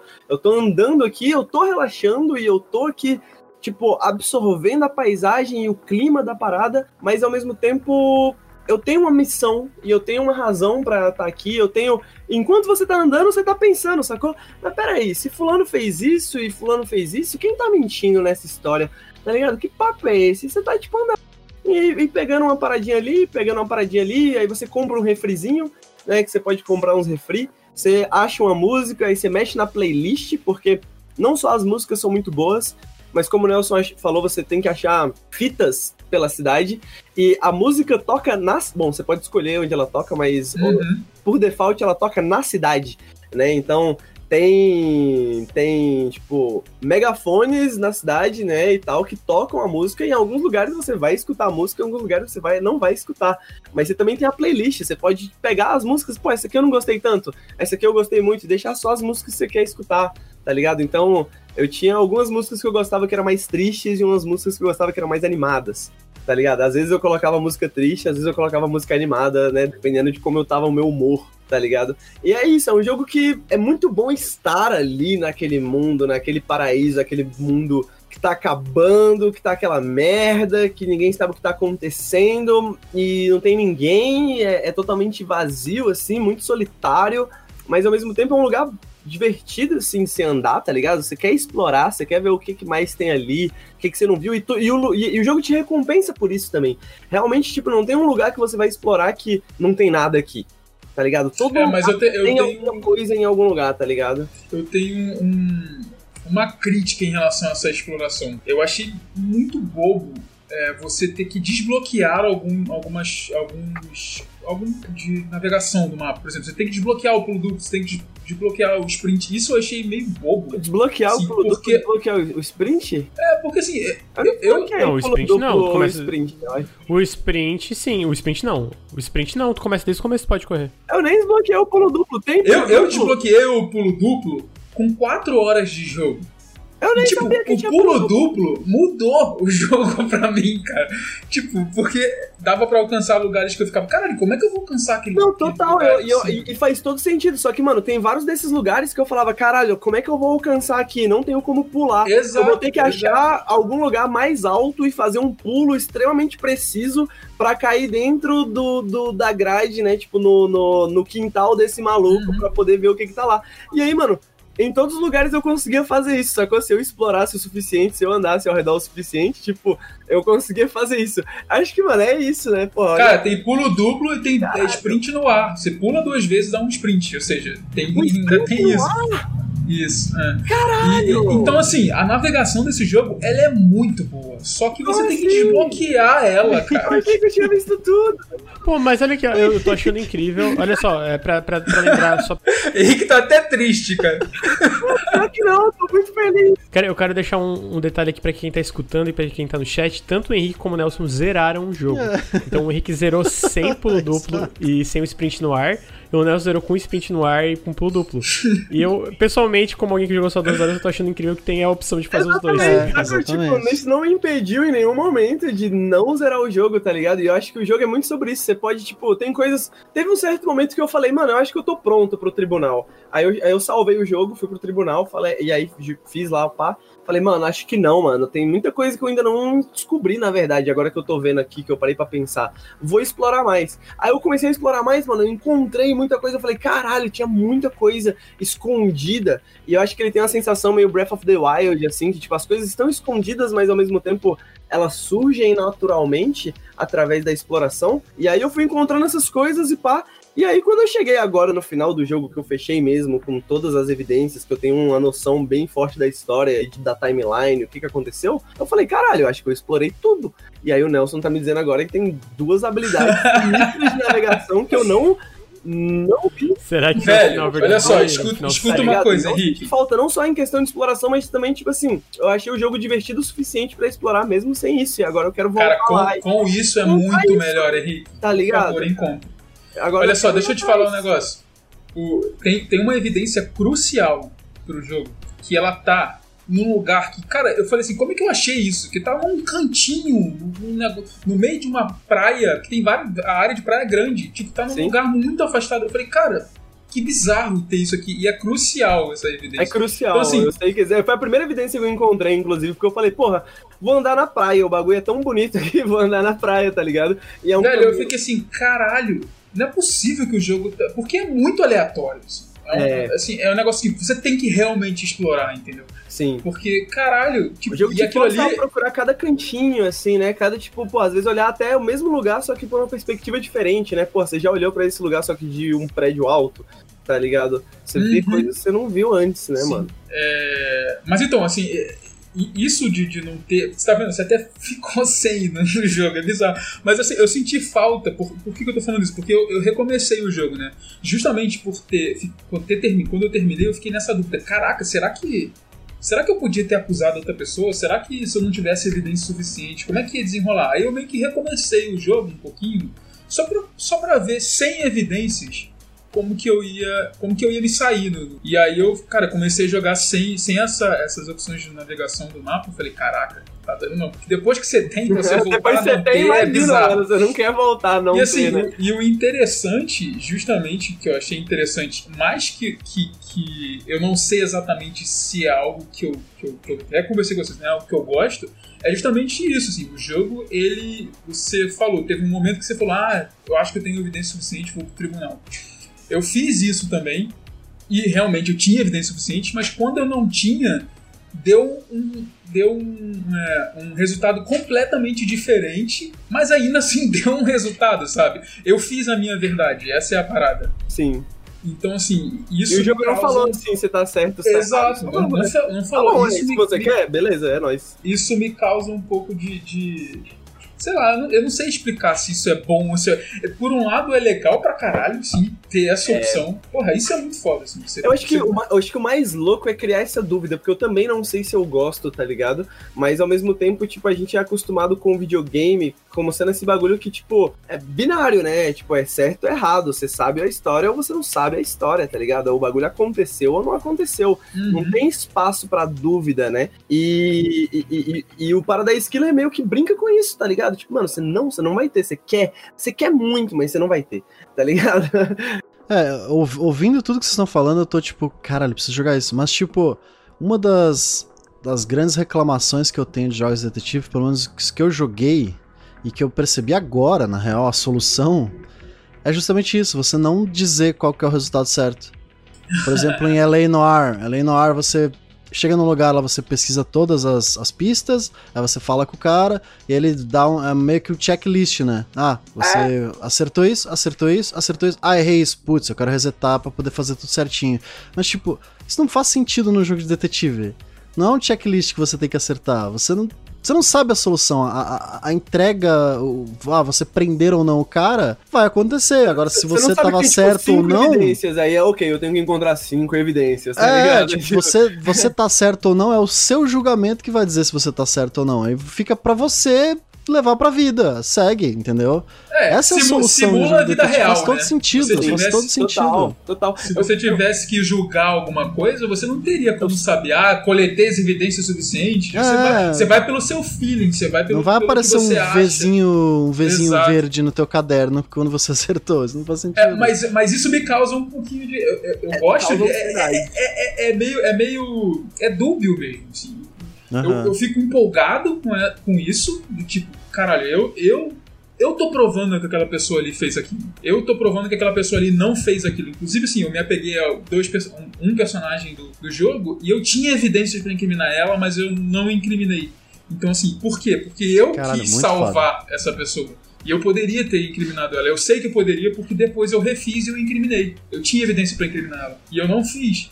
Então, assim, bem ou mal, você monta a sua verdade, entendeu? Isso, isso é legal. foda, só foda. que, só que me causa um certo tipo de. Porra, eu queria saber o que, que realmente aconteceu, qual é a verdade, quem realmente é culpado, entendeu? Eu queria também ter isso. Eu acho, eu, eu acho que pra mim É essa é a genialidade do jogo, porque me deixa É. desconfortável, tá ligado? Nesse sentido. Tipo, mano, eu também queria, mas acho que é isso. Tipo, se a gente soubesse, o jogo perderia tanto sentido, sacou? Tipo, perderia tanto.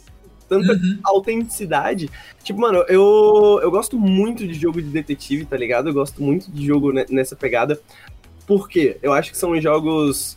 ah, Walter Wilds, acho que é um bom exemplo, né? São jogos que acontecem na sua cabeça, tá ligado?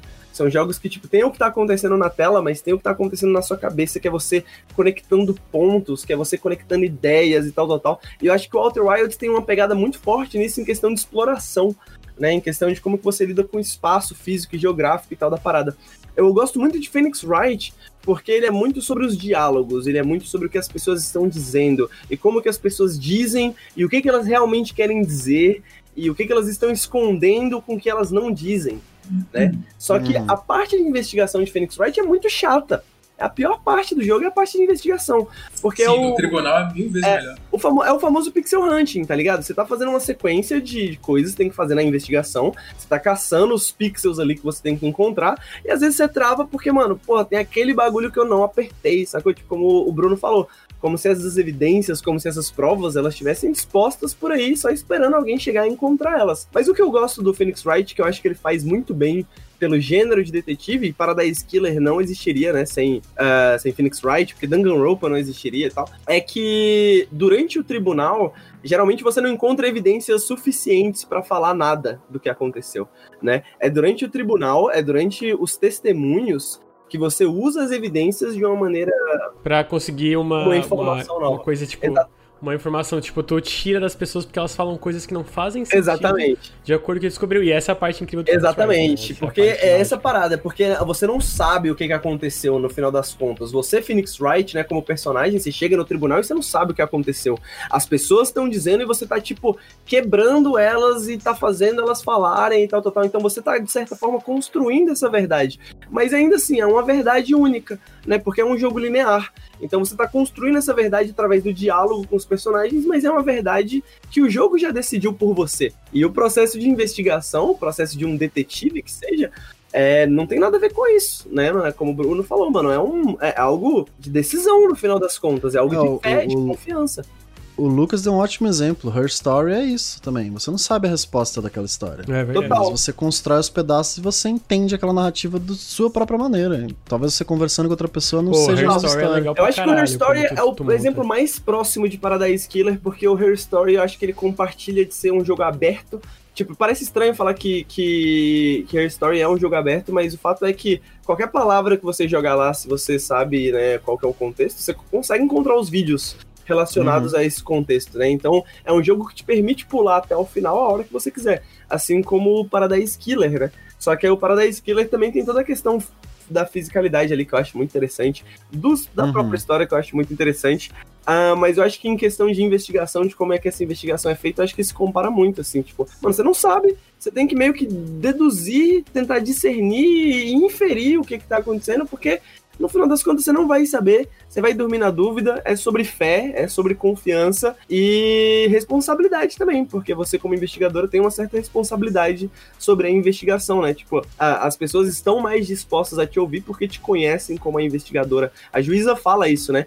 É, eu não faria isso pra mais ninguém, mas como é a investigadora, eu vou fazer, né? Eu vou deixar ela falar sobre isso, vou deixar ela fazer isso. Mano, incrível, incrível. Queria que todo mundo jogasse, de verdade. Não, eu joguei duas horas e foi isso, mano. As, as minhas primeiras duas horas foi tipo, cara, tem uma coisa especial aqui. Inclusive, o, o, o Nelson comentou, tipo, ah, cara, não sei se é o meu tipo de jogo. Eu acho que prova o quão cativante é o jogo o fato de ele ter ficado nove horas, Nelson, que tu falou pra eu clicar. Então, tipo, mostra como o jogo é cativante pra, tipo, cara, eu tô na dúvida se eu tô gostando disso aqui, mas eu tô nove Cara, horas tem um jogando ainda. motivo pra mim, em especial, é, pra eu ter ficado às 9 horas. Que é. Tem muita Que? coisa pra coletar. Eu gosto de coletar coisas. Então também. tinha muita coisa pra coletar Não, e no é legal. No- na- na- Então- nas duas primeiras horas, tipo, teve uns momentos que eu tipo, tive que subir, pular e cair. Fiquei, ah, dá pra fazer assim pra chegar lá. Então, tipo, tudo isso casa muito bem, né? Tipo, né, eu não tenho experiência que vocês têm com o jogo.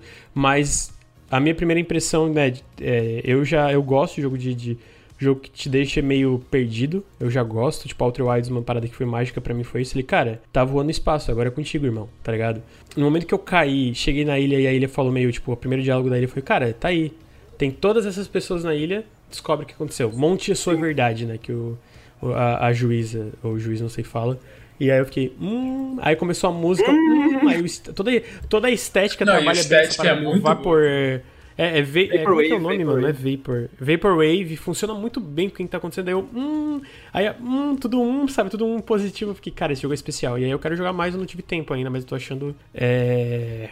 Eu não, incrível. não, não quero jogar falar mais. muito sobre isso, mano, mas esse bagulho do Vaporwave, posso, posso, poderia falar muito, mas eu acho que é um jogo. Se você gosta de Vaporwave, se você se interessa de, por Vaporwave, eu acho que é um dos jogos. É, é um jogo mais Vaporwave do que o próprio Vaporwave. Eu acho que é um jogo que dá muita substância à estética Vaporwave, que leva o Vaporwave para lugares novos, assim, sabe? Eu acho que não tem um jogo ah, que esteticamente trabalha o Vaporwave tão bem quanto o Paradise Killer.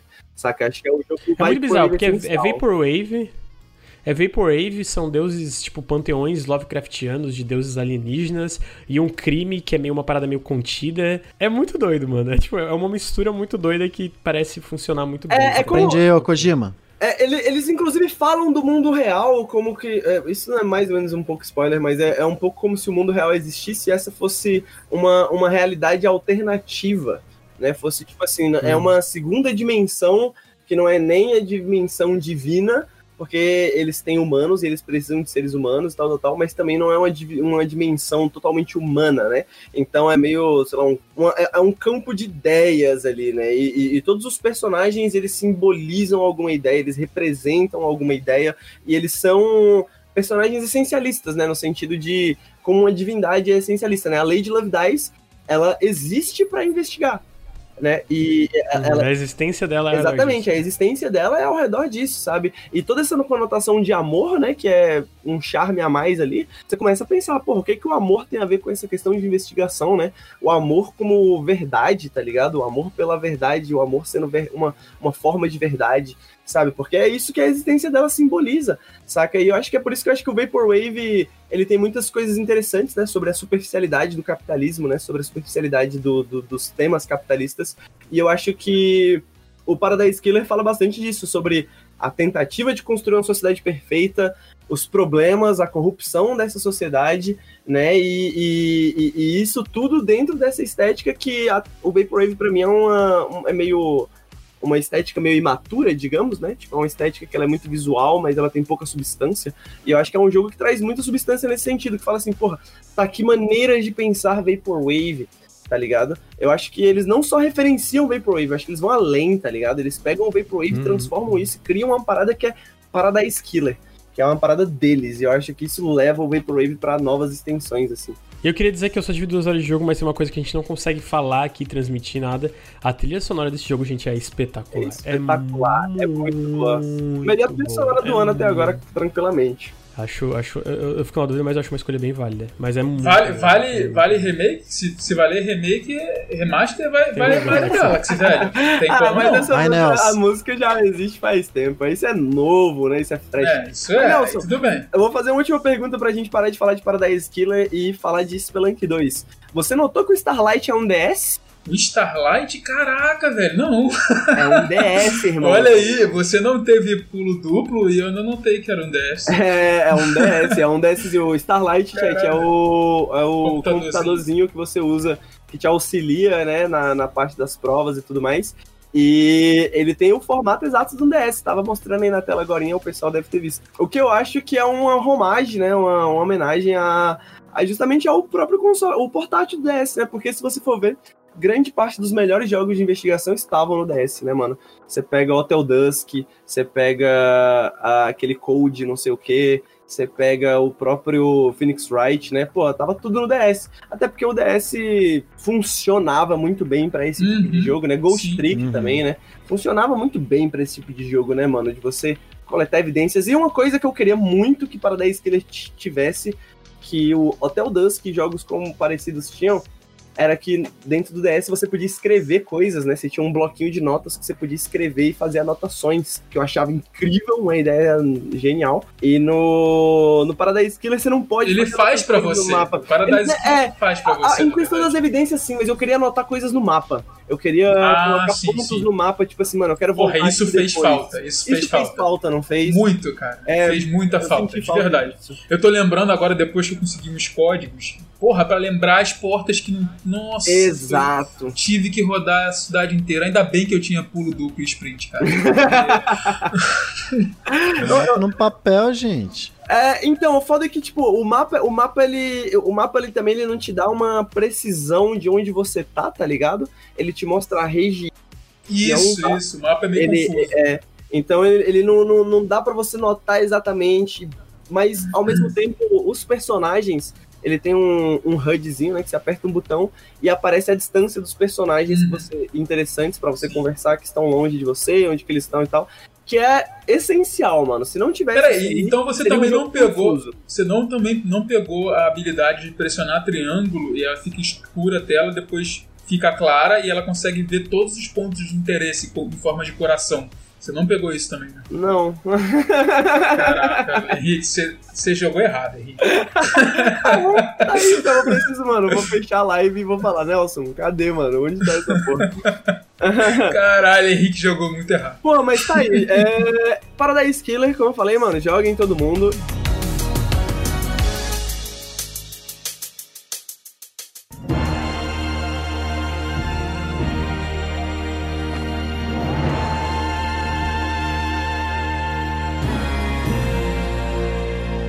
Jogo que tem muito segredo também, tem muitos mistérios e tem muitas coisas que também, de, de uma maneira completamente diferente, me passa muito a sensação de, porra, tá aqui, coisas novas pra serem descobertas, joguei 10 horas, mas vi coisas que você não viu e você viu coisas que eu não vi. É Spelunk, né? Pela própria estrutura do Spelunk, um dos meus jogos favoritos, talvez o melhor jogo de todos os tempos.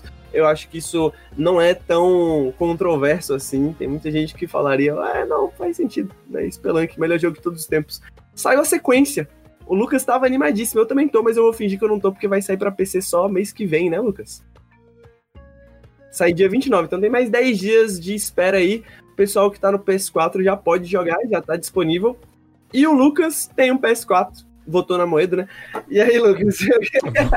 Caralho, eu não aguento. Mas, Lucas, É, então, Spelunk, né, Henrique? Se tu fosse citar quantas situações surpreendentes tu teve no primeiro Spelunk? há dezenas delas, toda vez era, uma, era um carrossel de emoções, assim, eu jogava, mano, eu jogava com a Letícia, a Letícia via, a Letícia não gostava ainda muito de, na verdade até hoje não joga Spelunk, ela não gostava, mas ela gostava de assistir às vezes, porque ela falava, caralho, olha isso, olha isso, dá pra fazer isso? Dá, porra, dá pra fazer isso, o que que acontece quando você faz isso, tá ligado? Tipo, é muitos sistemas e muitas mecânicas que, tipo, pelo menos as 15 primeiras horas de jogo, 20 primeiras horas de jogo, toda run, você via um negocinho novo, você podia fazer um negocinho que você nunca tinha feito antes.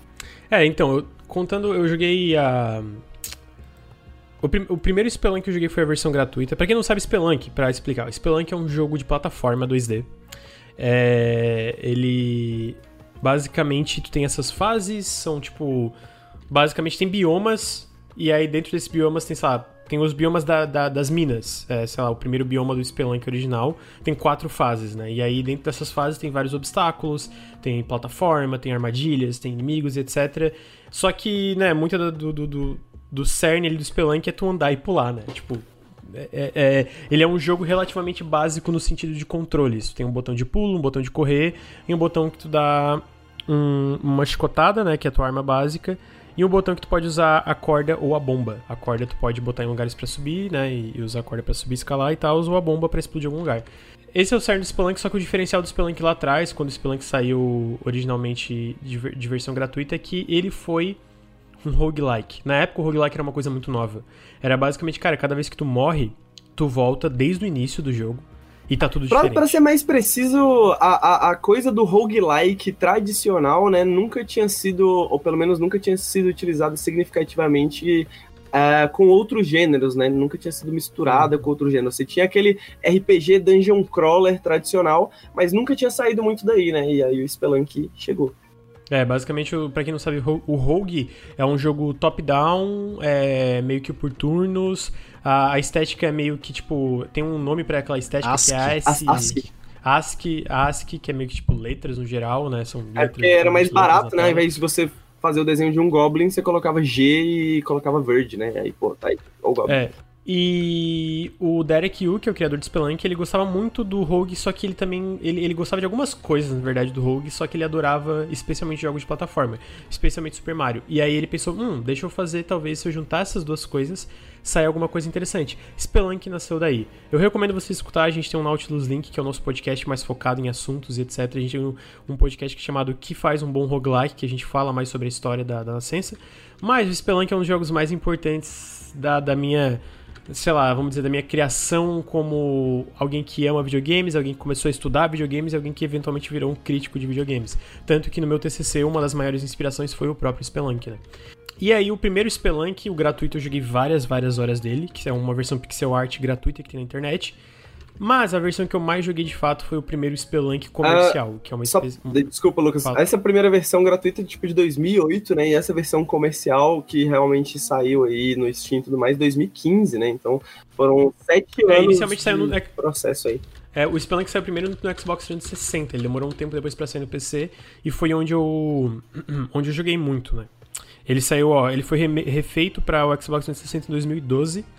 Então ele saiu originalmente no Xbox 360 em 2012, tipo, a versão de 300, 360 eu devo ter mais de 100 horas e a versão de Steam eu devo ter mais de 50. Então, tipo assim, eu tenho umas 150 horas de Spelunk fora a versão gratuita. Eu amo esse jogo, gente. Spelunk é tipo toda essa e aí tu pega tudo isso que eu falei sobre o que que ele é, de ser um jogo de plataforma, etc, é que ele basicamente ele é muito como tu morre e volta, morre e volta, ele tem muitos sistemas, né? Então, tipo, a bomba tem um efeito específico, as criaturas elas têm comportamentos específicos, pode sacrificar, enfim, tem um monte de coisa, um monte de coisa diferente pode fazer. E aí eu eu me considerava no Spelunk 1 por causa do Spelunk, um jogador experiente em Spelunk. E pra mim uma das coisas mais mágicas do Spelunk é exatamente. Por isso que eu perguntei pro Henrique no começo aqui é tipo. Cara, quantas situações surpreendentes tu teve em Spelunk? Que é. O lance do jogo te surpreender. O Spelunk te surpreende constantemente. Tu, caralho, dá pra fazer isso, caralho, isso funciona dessa forma, caralho, isso acontece, papapá e papapá. E eu acho que o maior elogio pra mim, como alguém que é fã de Spelunk, é que eu comecei a jogar Spelunk 2, eu devo estar com umas 15 horas já de jogo. E eu tô me sentindo um novato em Spelunk de novo. É tipo. É, a primeira área, o primeiro bioma do jogo, que são as minas, é uma coisa que eu tinha muita facilidade no. No Spelunk 1. O Spelunk 2 é a parte que eu tenho mais dificuldade. Tipo, eles adicionaram dois novos inimigos, adicionaram um monte de coisa, mudaram, adicionaram uma armadilha diferente. Cara, é meio foda explicar esse jogo pra mim, porque tem muitas camadas do que, que faz ele tão incrível, tão incrível, né? Mas eu acho que, tipo, se eu fosse resumir o que, que faz Spelunk tão incrível, tipo, dentro desse conte é, contexto de ser um jogo de plataforma, de ser essa parada de jogo de plataforma que eu já gosto de tudo, sabe? Tipo, ter, ele tem controles excelentes, de ele ser polido, tipo, de quando tu morre sempre tu sentir, ah, não foi culpa minha, é, desculpa, não foi culpa do jogo, foi culpa minha, eu fui afobado, etc. É que ele constantemente tem um- uma análise, eu não sei se é da Eurogamer, eu vou citar aqui de novo, que eles citam, tipo, uma parada assim, ah, mano, se o Roger Ebert, Er- Ebert, né, o nome do cara do, cinema, que era um... Ele fala, se Roger Ebert falou que filmes são... formas de potencializar alguma coisa da empatia, né? De tu visualizar isso. O Spelunk, é, videogames são forma de, de, de te surpreender. E o Spelunk, ele constantemente, ele é mestre nisso. E ele basicamente chega, tipo, no primo próximo da surpresa, que é o, o deleite, né? Que é, tipo, tu ficar é, boquiaberto com aquilo ali. E o Spelunk 2 é isso, cara. Tem tanta coisa que acontece nesse jogo, tem tanto. Eles basicamente pegaram o primeiro Spelunk, ele, ele é parecido com o primeiro Spelunk, né? Tipo, mecanicamente, tipo, os controles, é, muitos dos sistemas são ali, a, a armadilha da flechinha, que quando tu passa nela sai uma flecha de Que merda. Nessa Ah, ainda com- existe, que merda. É, ela existe, ela. E, inclusive ela tá mais constante que nunca. De como tu resgatar o cachorrinho. Agora não tem mais, né, princesa e cara. É sempre o resgatar, só cachorrinho? Ah, que legal. hamster. É cachorrinho, gatinho, hamster. Era a ele te única maneira correta de jogar fase. Spelunk 1, vamos admitir, né? Tipo assim. Sim, tu tem Então- cachorrinho.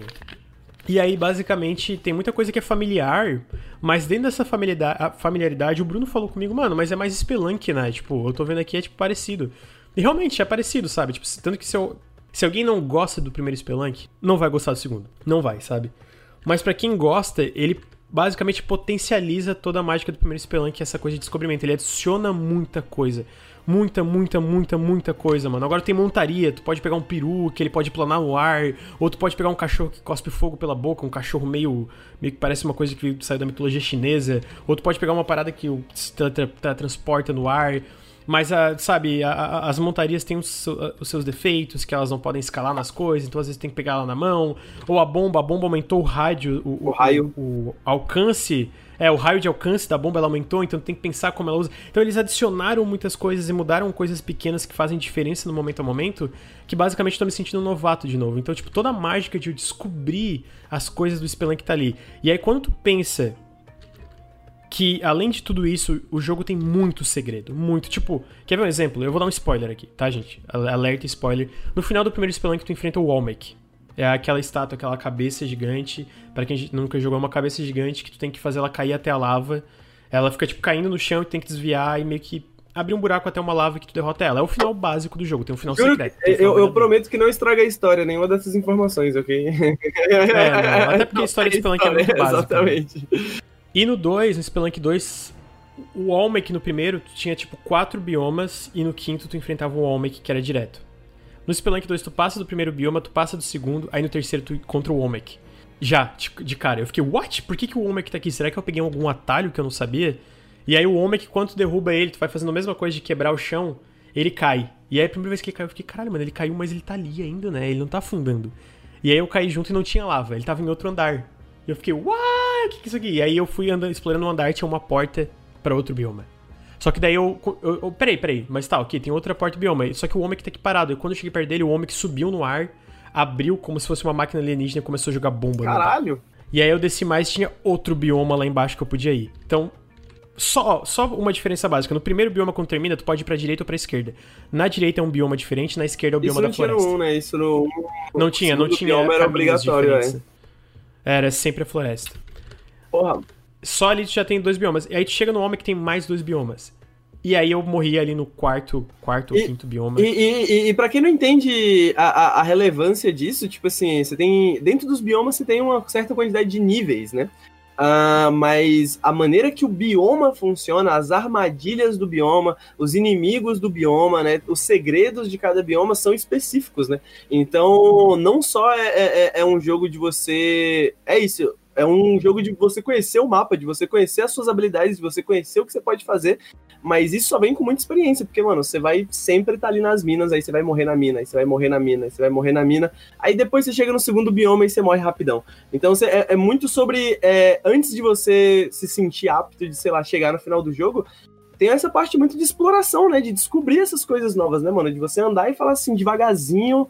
Será que o que, que esse cara faz, né? Será que ele vem pra cima? Será que ele é agressivo? Será que ele não é, né? Tem toda essa questão que é, mano, acho que é esse delight que você falou da descoberta, né? Essa parte de realmente explorar como se você fosse um explorador mesmo, que eu acho que é muito interessante pra um jogo roguelike.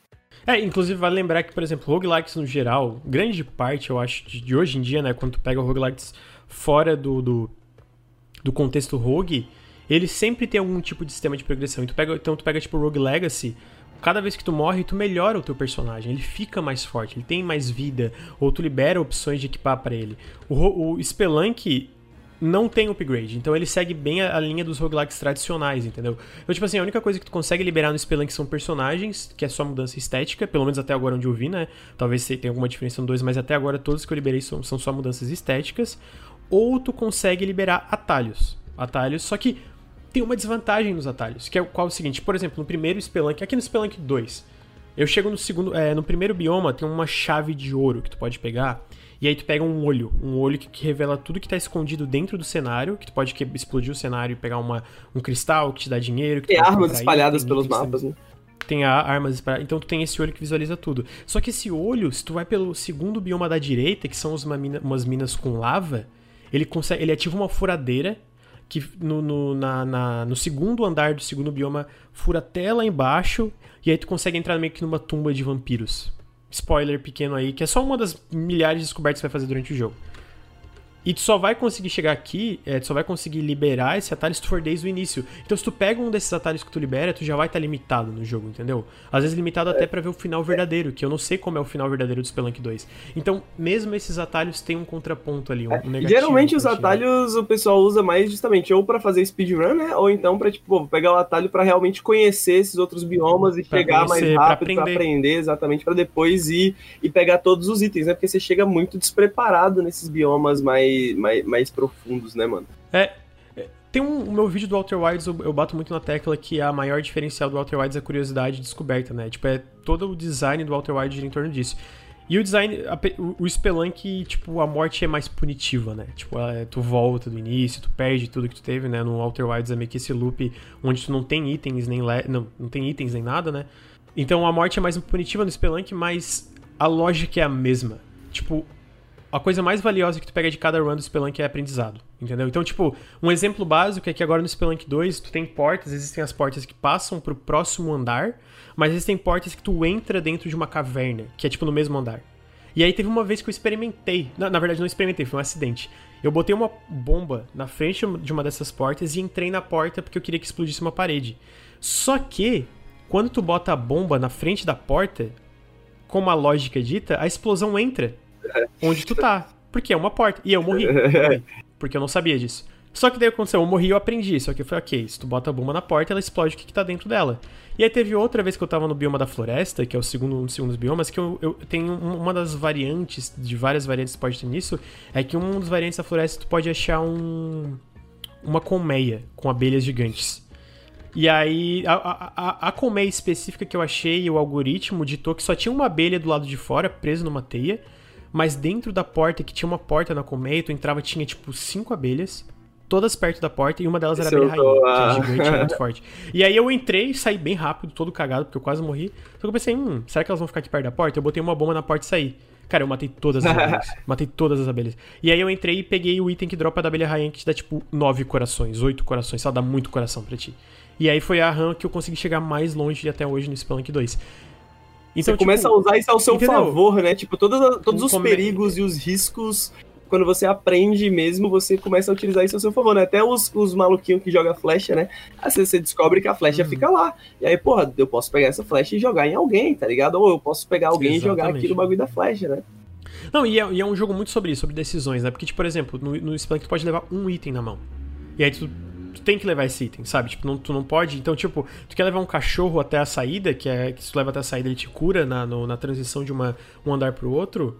Tu vai ter que pensar, sabe? Talvez eu queira levar o cachorro e mais coisas, então tem que ser rápido, porque se tu demora demais numa run do Spelunk, vem um fantasma. E esse fantasma, se ele te pega em ti, ele te mata na hora. Então tem até esse limite de tempo, é tudo, tudo do Spelunk te impulsiona a ser mais eficiente e arriscar. Tu tem que se arriscar, tu tem que se arriscar. Porque se não se arrisca, tu não E você, falou- você falou do? Tipo, fantasma, porra, o fantasma tem essa mecânica que quando ele passa, tipo assim, tem o ouro que você deixa ali, se ele passa pelo ouro, ele. mudou, mudou. ah, no mudou dois. no 2? Ah, pode crer.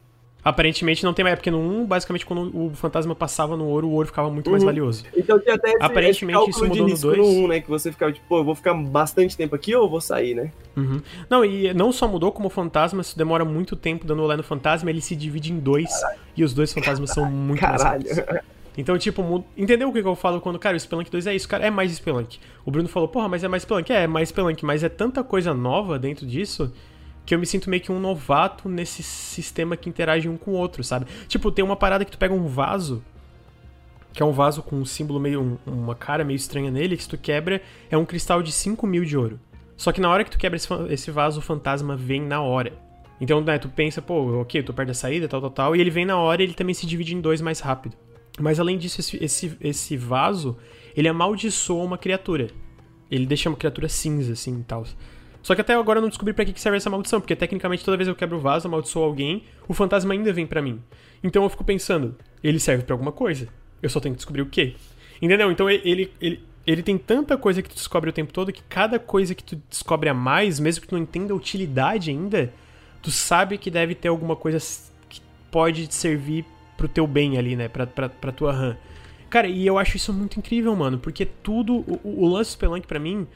O 1, né? O 2 eu ainda não, tenho, não zerei, não cheguei no final pra falar isso de fato, mas o lance do Spelunk 1 que eu tô sentindo no 2 é que tudo interage entre si. Tipo, não tem nada solto, não tem nada ali que ah, não serve pra nada, não tem nada que é meio tipo, ah, mano, isso aqui é meio meio, meio, meio, meio, separado do resto, tá estranho.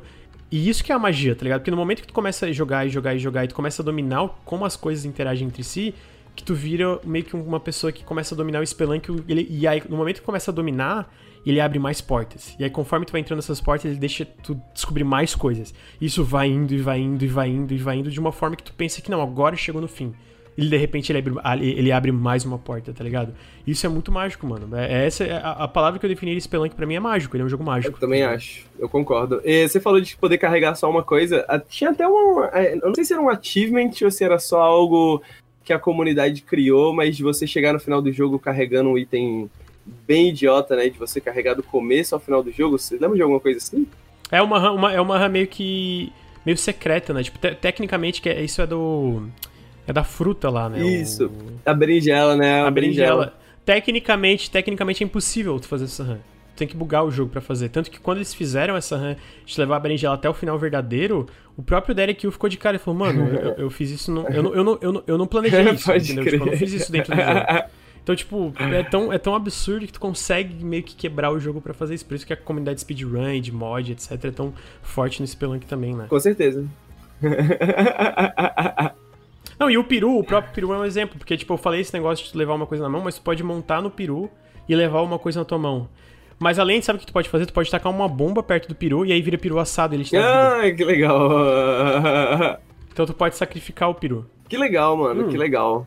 O chat, inclusive, me odeia, porque eu sempre sacrifico o peru ou o cachorro e ele fica puto porque eu mato os animaizinhos. É, o, o do Spelunk 1 tinha ainda tem o- os. ehm, os Altar, altares, altar, Você ainda pode sacrificar o cachorro no altar e tudo mais? Pode. Hum. E a galera ficava putaça comigo. Dá pra pegar o peru na mão. Para, rapaziada, deu, chega! Tô ficando louco, deu, chega! E, a- e a- e o mais incrível disso é que com tudo isso que eu tô falando, de tanta armadilha, tanto inimigo, mano, cada vez que tu chega numa, num bioma novo, tu fica com medo. Porque, tipo, tu não entende nada que tá acontecendo. Tu vê um gato. Tipo, eu cheguei num bioma que é tipo um. É tipo uma- um templo egípcio, assim. Tinha um gato mumificado. Mano, eu fiquei com o cu na mão. Eu falei, caralho, se eu matar esse gato, o que, que acontece? Se ele chegar em mim, o que acontece? Tipo, alguma coisa acontece. Aí toda vez que eu, mata- eu matei o gato, ele meio que explodia e dava um arzinho. E aí eu fui ver no, no, no- no bestiário, falava que o gato carregava uma maldição muito fodida. Fiquei, será que eu tô amaldiçoado? Será que se encostar- encostasse em mim ia me amaldiçoar? E aí tem, tipo, um bilhão de coisa cada vez que tu chega num bioma novo, porque cada bioma também tem um monte de segredinho. Tipo, tem uma porta trancada, tem uma porta aqui, tem uma coisa ali que tu olha, hum, isso aqui eu não consigo chegar de forma tradicional, entendeu? Então, tipo. é acho muito- bizarro, muito- acho bizarro como a gente pode falar que, tipo, mano, Spelunk tem um level design incrível, apesar e, na verdade, por conta também de ser um jogo procedural. Né? Tipo assim, a, Uhum. a, a maneira. O, o Derek. O Derek Hill tem acho que um texto ou, ou dois sobre isso. De como que. Ele tem um livro É. sobre isso. Então tá aí.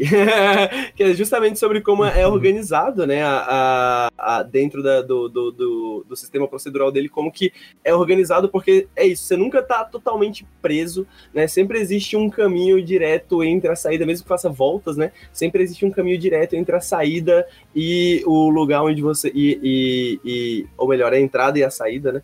Então, tipo, você nunca tá completamente preso. Se você tá preso, é sua culpa, tá ligado? Se você fez merda ali, se você tá numa situação que você não consegue sair, é porque você fez merda, é porque você se arriscou demais, né? Então, tipo, todos os sistemas funcionam muito bem, né? Eu acho que por isso que o pessoal é, é, como você falou, é um jogo mágico, né? Acho que muita gente considera Spelunk um jogo que se aproxima muito da perfeição, assim, né? Muito jornalista fala isso como sendo um dos melhores jogos de todos os tempos. Eu acho que, mano, é foda. Se eu fosse ficar numa ilha deserta para sempre, eu acho que eu levaria Spelunk, velho.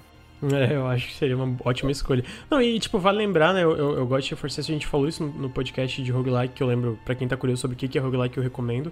É, é que não é porque o jogo é roguelike que o level design dele não é, o level design dele não é feito à mão. Porque a pessoa que tá escrevendo o algoritmo ainda tá escrevendo ela à mão, sabe? Ela tá pensando, tipo. E isso fica muito claro se tu ler. O, o Derek eu tenho um livro chamado Spelunk, onde ele fala detalhadamente como ele que ele montou todo o algoritmo que fazia o level design do Spelunk. E, cara, é uma parada super autoral. Tipo, é super autoral, tá ligado? Então, tipo, é isso que faz. De novo, como tu falou, né? Por mais que seja procedural, é isso que faz o level design do Spelunk tão mágico, né? Que tu, tu entra, parece que foi um, um, nível que alguém fez à mão, posicionou cada parada à mão. Só que na verdade não, é um algoritmo fazendo isso. E, cara, é, é, é é isso que torna no o jogo final das contas, é o que você falou, são escolhas, né? E aí é, essas escolhas criam um sistema que cria um jogo, né? Mais ou menos. Tipo assim, é, é um jogo que é criado através de umas escolhas mais indiretas, assim, de certa forma. E aí, por isso que surge, mano, umas paradas no Spelunk, tipo, toda run tem um bagulho diferente. Muitas runs você chega ali, porra, mas isso aqui eu nunca vi antes, eu nunca vi antes nessa disposição. Então, essa disposição nova que me permite que eu faça isso, né? Me permite que eu faça aquilo, porque esse altar tá perto daquilo ali, pá. Pô, Spelunk é, é muito foda. Você diria que Spelunk 2 é o Spelunk definitivo? Cara, eu não tenho tempo bastante de jogo pra falar isso. Tipo, eu falei, eu tenho mais de 150 horas no primeiro, eu tô tipo com 10, 15 no segundo. Uh, então eu, eu, eu, nem zerei o jogo, eu, eu, eu, sei lá, pelo que eu vi tem tipo 18 biomas no jogo, 16, 18 biomas, alguma coisa assim, tem... É, tem muito bioma, e cada, cada, cada bioma tem um bilhão de coisa para descobrir. Então, tipo, por mais que eu, eu não acho que 15 horas é pouco para tu falar, eu, eu acho que é pouco para eu falar se é melhor que o primeiro Spelunk, se é o definitivo. Dito isso, é incrível.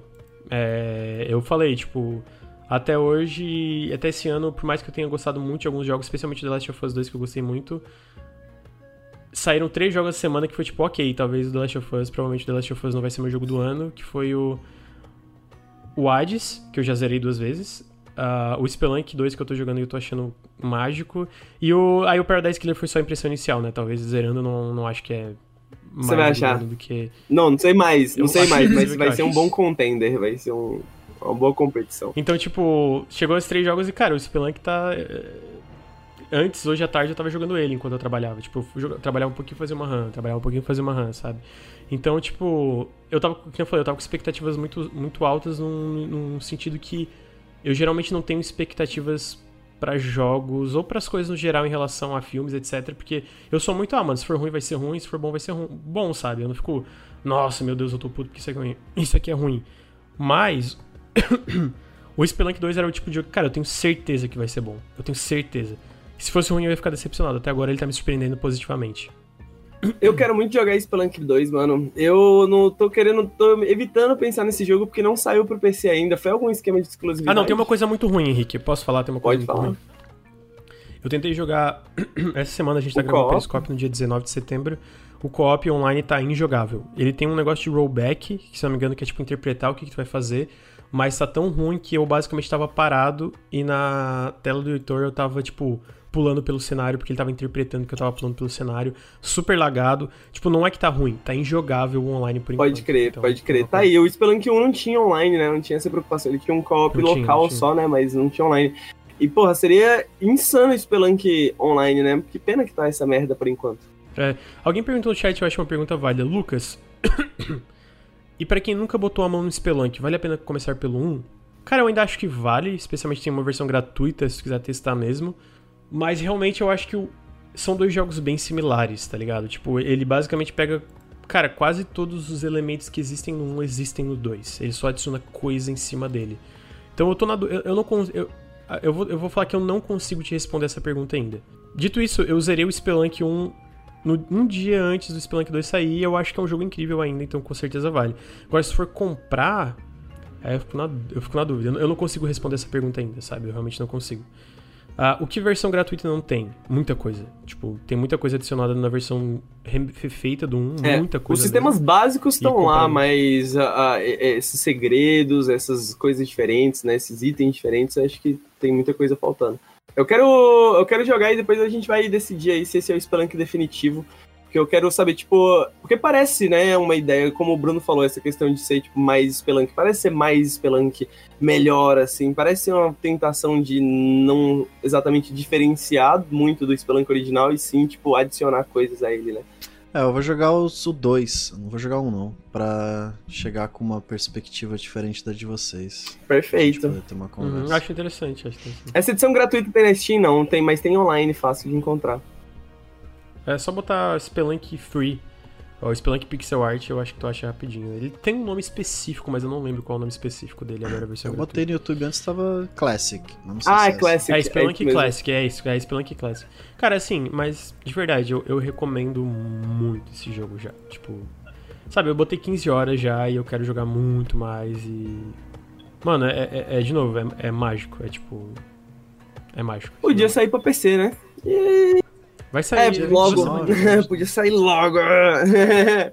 Mas eu acho que é isso, gente. Bom, falamos de Super Mario All Stars. Nelson deu sua opinião aí. Falou que não vale a pena comprar, não, que é muito caro, é um emulador, basicamente. O Bruno falou que achou a narrativa de Death Stranding maravilhosa. Falou que o Kojima Perfeito, escreve muito Kojima é bem. um gênio. Tá É esperando. isso. Paradise Killer vai ser o jogo que vai conquistar todos vocês. Isso eu não tenho nenhuma piada pra fazer, porque é só um jogo muito bom mesmo.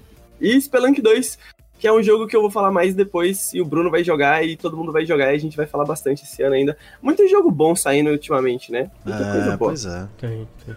Eu quero falar do Moon ainda, mas. Videogames, né? Ah, eu queria jogar Moon, mano. Ô. Lucas, manda o Switch aí depois quando você Tem que terminar. voltar a jogar. Ah, pede, manda um e-mail pra Nintendo lá, mandar uns switches pra nós. Não nem Mario. isso. Só isso.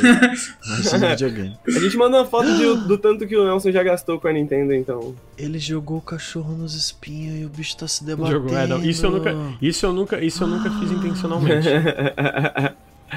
intencionalmente. Mas eu já sacrifiquei o cachorro em um altar intencionalmente. Que horror. Maldade, né? Desculpa. Maldade no Desculpa coração, tá degeneração humana. Maldade, maldade. Henrique, tu nunca sacrificou o cachorro no altar, duvido. Não em público. Entendi. Não em público, não em público. Ah, Pô, vamos fazer umas competições de Spelunk, Lucas. Quando a gente puder jogar os dois PC, a gente joga junto, assim. Vamos, vamos. Quando sair pra PC eu vou comprar. Inclusive, eu vou... tá aí, né? Dia 29 eu vou estar fazendo sorteio de 5 chaves de Spelunk 2 ainda. É verdade. Ai, Ricardo. Você. É verdade, apareceu aí, mano. Todo mundo que estiver ouvindo no podcast, apareceu aí na Twitch. A gente tá sempre online. Às sextas-feiras é quando a gente faz a gravação do Periscópio, que é onde a gente fala de do que a gente tá jogando nos últimos tempos. E segunda-feira tem o Café com Videogames, toda manhã, 9h30, segunda-feira, ah, pra falar das notícias mais quentes aí da semana. Ah, dia 29, o Lucas vai estar sorteando aqui na Twitch o 5 chaves Spelunk que ele prometeu. Né? Qual que é a história mesmo, Lucas? Qual que foi essa promessa mesmo? Ah, eu tava, teve Se saísse a Sony data, né? Que, é, eu teve um evento da Sony que saísse a data, tipo, exata, tipo, o dia que o jogo saísse, eu daria 5 chaves do jogo. Aí Saiu a data Saiu. de Spelunk. Ricardo dizer... fazendo escola de como perder dinheiro. então apareçam por aí. A gente, como o pessoal aqui do, do chat deve saber, mas como vocês aí ouvindo devem saber, mas não custa lembrar, a gente tem também um canal de YouTube, olha só. E a gente também fala de videogame lá, olha só. Então, Vai ter um vídeo de Spelunk 2 também, vai lembrar. vai ter um vídeo de Spelunk 2, eu, Lucas? eu já pensei até, eu já pensei até o nome do título. Como... Não, não vou falar. Vai ficar segredo. Ah, caralho, pô. Tam, Pô, tem, tem um jogo que vai sair semana que vem também, que eu quero falar no Periscópio, que a gente não pode falar ainda sobre, né, Lucas? Então tem muita coisa aí que vai sair no YouTube e vai, Tem, né? tem, e é isso, as coisas saem. coisa. As coisas saem no YouTube e vêm pra Twitch. ou O Lucas tá jogando Spelunk 2 todo dia aqui na, na Twitch e vai sair vídeo no YouTube. Então, o Nautilus é uma grande nação, né? A gente vai dominar aí a internet, essa é a verdade. Vamos aceitar logo de cara. Né? Então, ah, como, como todo mundo aqui no Nautilus sabe, todo dia tem que mandar aí um otário tomar no cu, porque tem muita gente otária na internet, então vamos começar a diminuir através, através disso. Não, assim, é- essa pessoa específica, é- é- esse grupo específico, você sempre tá xingando. Então tá aí, né? Não, sinto muito advogados da internet. né? Bom, é isso, gente. E com isso, com essa grande mensagem, a gente fica por aqui. O Periscópio 21 acaba por aqui. Eu sou o seu host, excepcionalmente, Henrique, mas nos próximos vocês provavelmente vão ver o Ricardo. E geralmente a gente tem um convidado aqui. É só esse que é só Nautilus Raiz, né? Que tá aqui. Então, boa noite para todos que assistiram ao vivo. Obrigado pela presença. E o pessoal que estiver assistindo em casa, muito obrigado. Ou estiver ouvindo em casa, muito obrigado por estarem ouvindo o nosso podcast. Deixa lá um review no iTunes. Valeu, é nóis. E boa noite para todo mundo. Boa noite. Boa noite. Boa noite, gente. Valeu. Valeu.